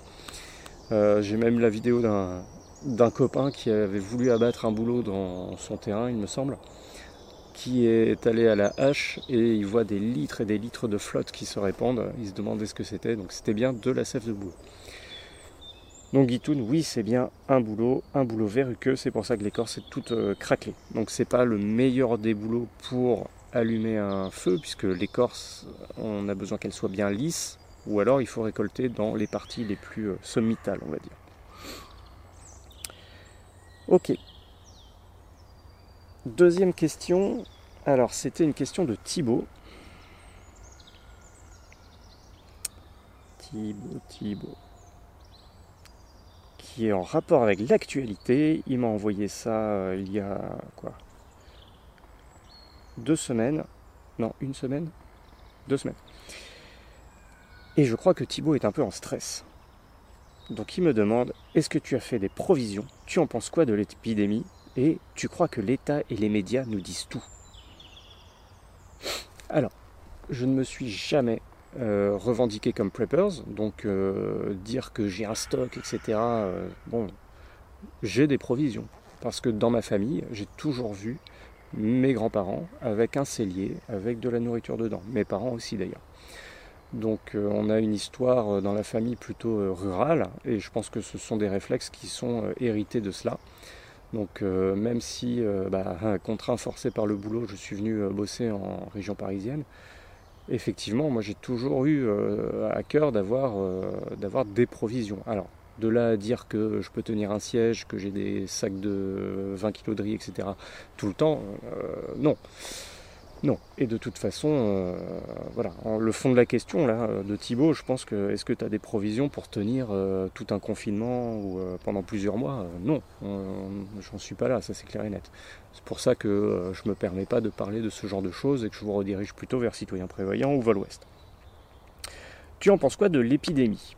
Alors, ce que j'en pense, déjà une chose, c'est que putain les mecs, arrêtez de relayer les rumeurs que vous recevez par SMS, que vous recevez par mail ou que vous recevez par vos putains de réseaux sociaux. Chaque jour, je reçois des chaînes. Donc euh, les chaînes, ça commence toujours de la même façon. Euh, message important de monsieur euh, chouette, alors chef de service à l'hôpital de ceci ou attaché parlementaire de nanana. Déjà, première chose, faites une recherche sur qui est cette personne-là. Vous découvrirez qu'en fait, elle n'existe pas. Ensuite, euh, bon, euh, ayez un peu d'esprit critique. Euh, s'il y avait vraiment des informations importantes à nous faire passer, ce ne serait pas par, un SMS qui est bourré de fautes d'orthographe. Et euh, ayez aussi un peu d'esprit critique. Des fois, il y a juste des informations dedans, dans les consignes qu'on vous donne qui sont totalement débiles. Quoi. Donc, euh, n'ayez pas euh, le QI ou l'âge mental d'un élève de 14 ans. Essayez d'être, putain, d'essayer d'être un petit peu critique, quoi. Vous avez Internet, vous avez un smartphone, donc faites vos recherches tout de suite. Bref, c'était juste pour rager un petit peu. donc oui, déjà évitez les, putains de rumeurs. Et euh, si vous voulez des informations, l'un des meilleurs sites, c'est le site de l'OMS. Sur l'OMS, vous avez des informations actualisées en permanence qui vous donnent vraiment euh, des détails sur l'état actuel des connaissances sur l'épidémie. Donc euh, vous pouvez voir qu'il y a plusieurs souches de virus, etc. le taux de mortalité qui pour le moment encore n'est que estimé parce qu'on n'a pas encore beaucoup de recul finalement, ça n'a commencé que en novembre-décembre.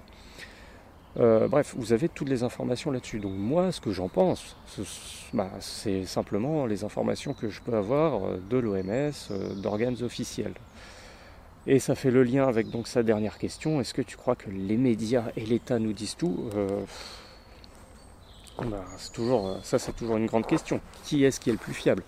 Est-ce que, est -ce que tu crois qu'un qu'un journaliste qui n'a pas fait d'études scientifiques est capable de digérer justement des bulletins scientifiques et médicaux pour te faire un rapport vulgarisé qui contient encore suffisamment d'informations? C'est sûr qu'au niveau de la communication, il y a eu de grosses erreurs, puisque au début, euh, bon, euh, on, vous, a toujours présenté ça comme euh, une grippe un petit peu costaud. désormais, le message a totalement changé. De même, on disait oui, les masques, ça sert à rien si c'est pas des FFP2, trucs mûches ou des becs de canard. Et maintenant, maintenant, on vous dit que même les masques chirurgicaux, ça peut faire l'affaire, etc. Donc le problème, c'est ça, c'est démêler le vrai du faux. Et le souci, c'est que bah, des fois, on est face à des gens, les journalistes, qui ne sont pas forcément compétents pour vous donner des informations euh, sur, euh, sur le domaine scientifique. Donc c'est pour ça, des fois, il vaut peut-être mieux aller puiser soi-même des informations, mais sur des sources sûres. Donc on ne va pas rentrer dans des délires complotistes ou euh, paranoïaques.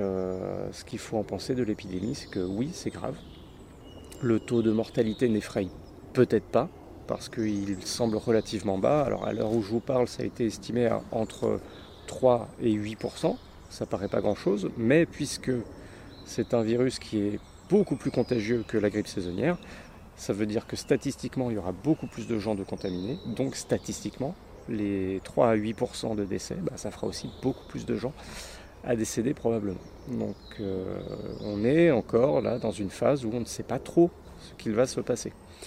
Est-ce que ça va devenir une maladie saisonnière qui va revenir par effet boomerang entre l'hémisphère nord et l'hémisphère sud? On ne le sait pas. Est-ce qu'on va disposer d'un vaccin assez rapidement? On ne sait pas. C'est très compliqué pour le moment.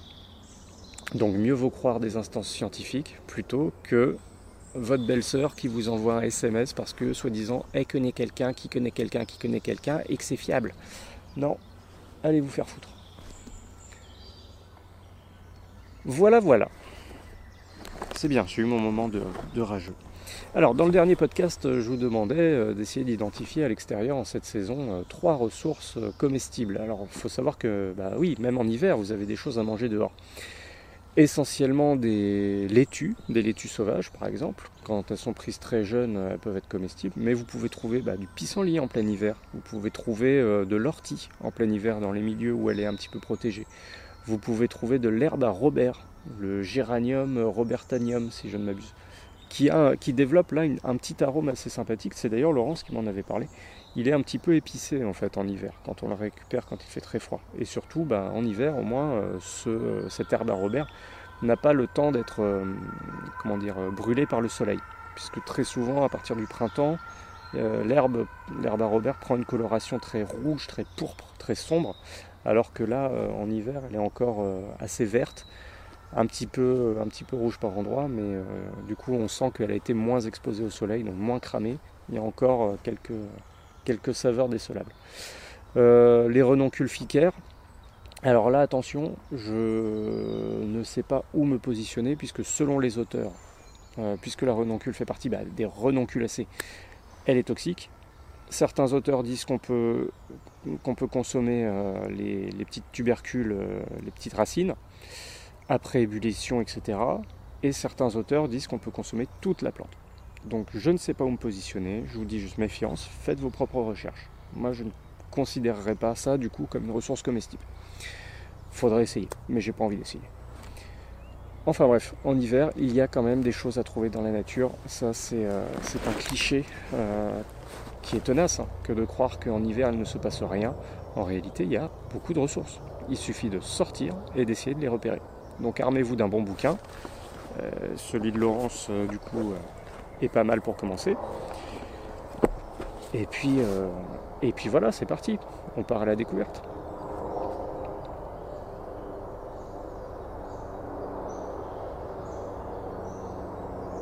Depuis ce matin, j'observe depuis mon balcon le passage de beaucoup d'hélicoptères de l'armée. Ah, bah, le climat est un peu tendu.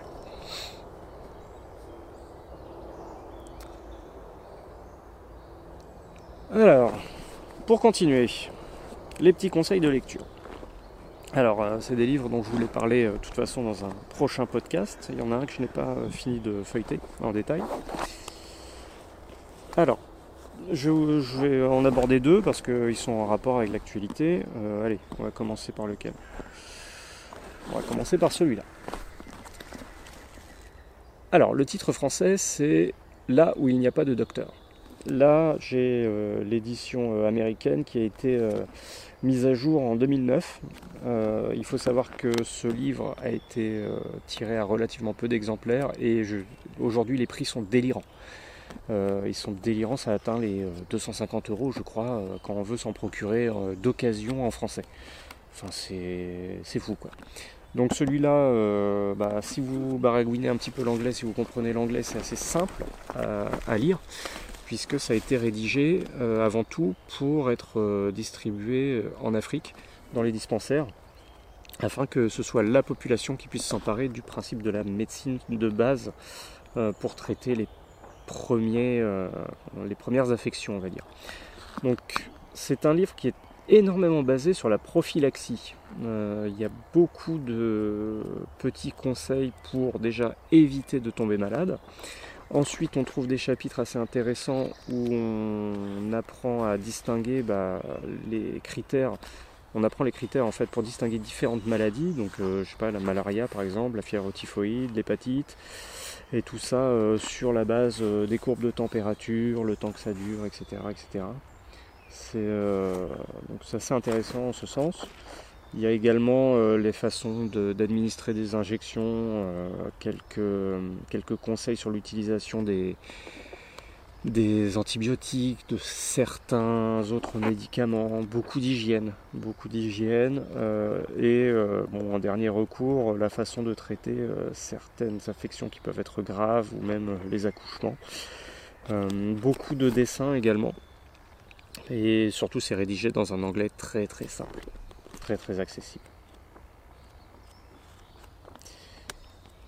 Donc là où il n'y a pas de docteur, euh, une lecture vraiment très intéressante avec euh, plein de petites astuces. Et bien sûr, comme son titre ne l'indique pas, ceci n'est pas un diplôme de médecine. Donc toute proportion gardée, voilà, vous allez être capable de reconnaître quelques petites euh, maladies, vous allez être capable d'utiliser quelques traitements très simples, très naturels pour faire face euh, bah, voilà, à une grippe, à une angine, ce genre de choses. Mais euh, vous ne serez jamais médecin avec un ordonnancier pour prescrire des antibiotiques quand il en faut pas. Le deuxième bouquin qui rejoint justement le premier, alors celui-là je l'avais acheté il y a plusieurs années, c'est The Survival Medicine Handbook. Donc euh, ça peut se traduire par le manuel de euh, la médecine de survie, en quelque sorte. Euh, un guide qui a été rédigé pour les moments où l'aide médicale n'est pas en chemin. Et ça a été rédigé donc par des médecins aussi. Euh, je ne sais plus si c'est auto-publié sur Amazon ce truc. Je crois que ça faisait partie. Ouais, voilà. C'était un des tout premiers ouvrages qui pouvait être auto-publié sur Amazon. Alors, bien, du coup, n'importe quel Google peut publier sur Amazon, moi le premier. Mais en fait, ce livre a eu un grand retentissement à l'époque, c'était en 2012, 2013 parce que voilà, euh, déjà il y a beaucoup d'informations à digérer dedans et surtout bah, c'est des choses qui sont euh, qui ont été vérifiées et qui ont été approuvées par d'autres médecins en fait. C'est pour ça que je me suis tourné vers celui-là.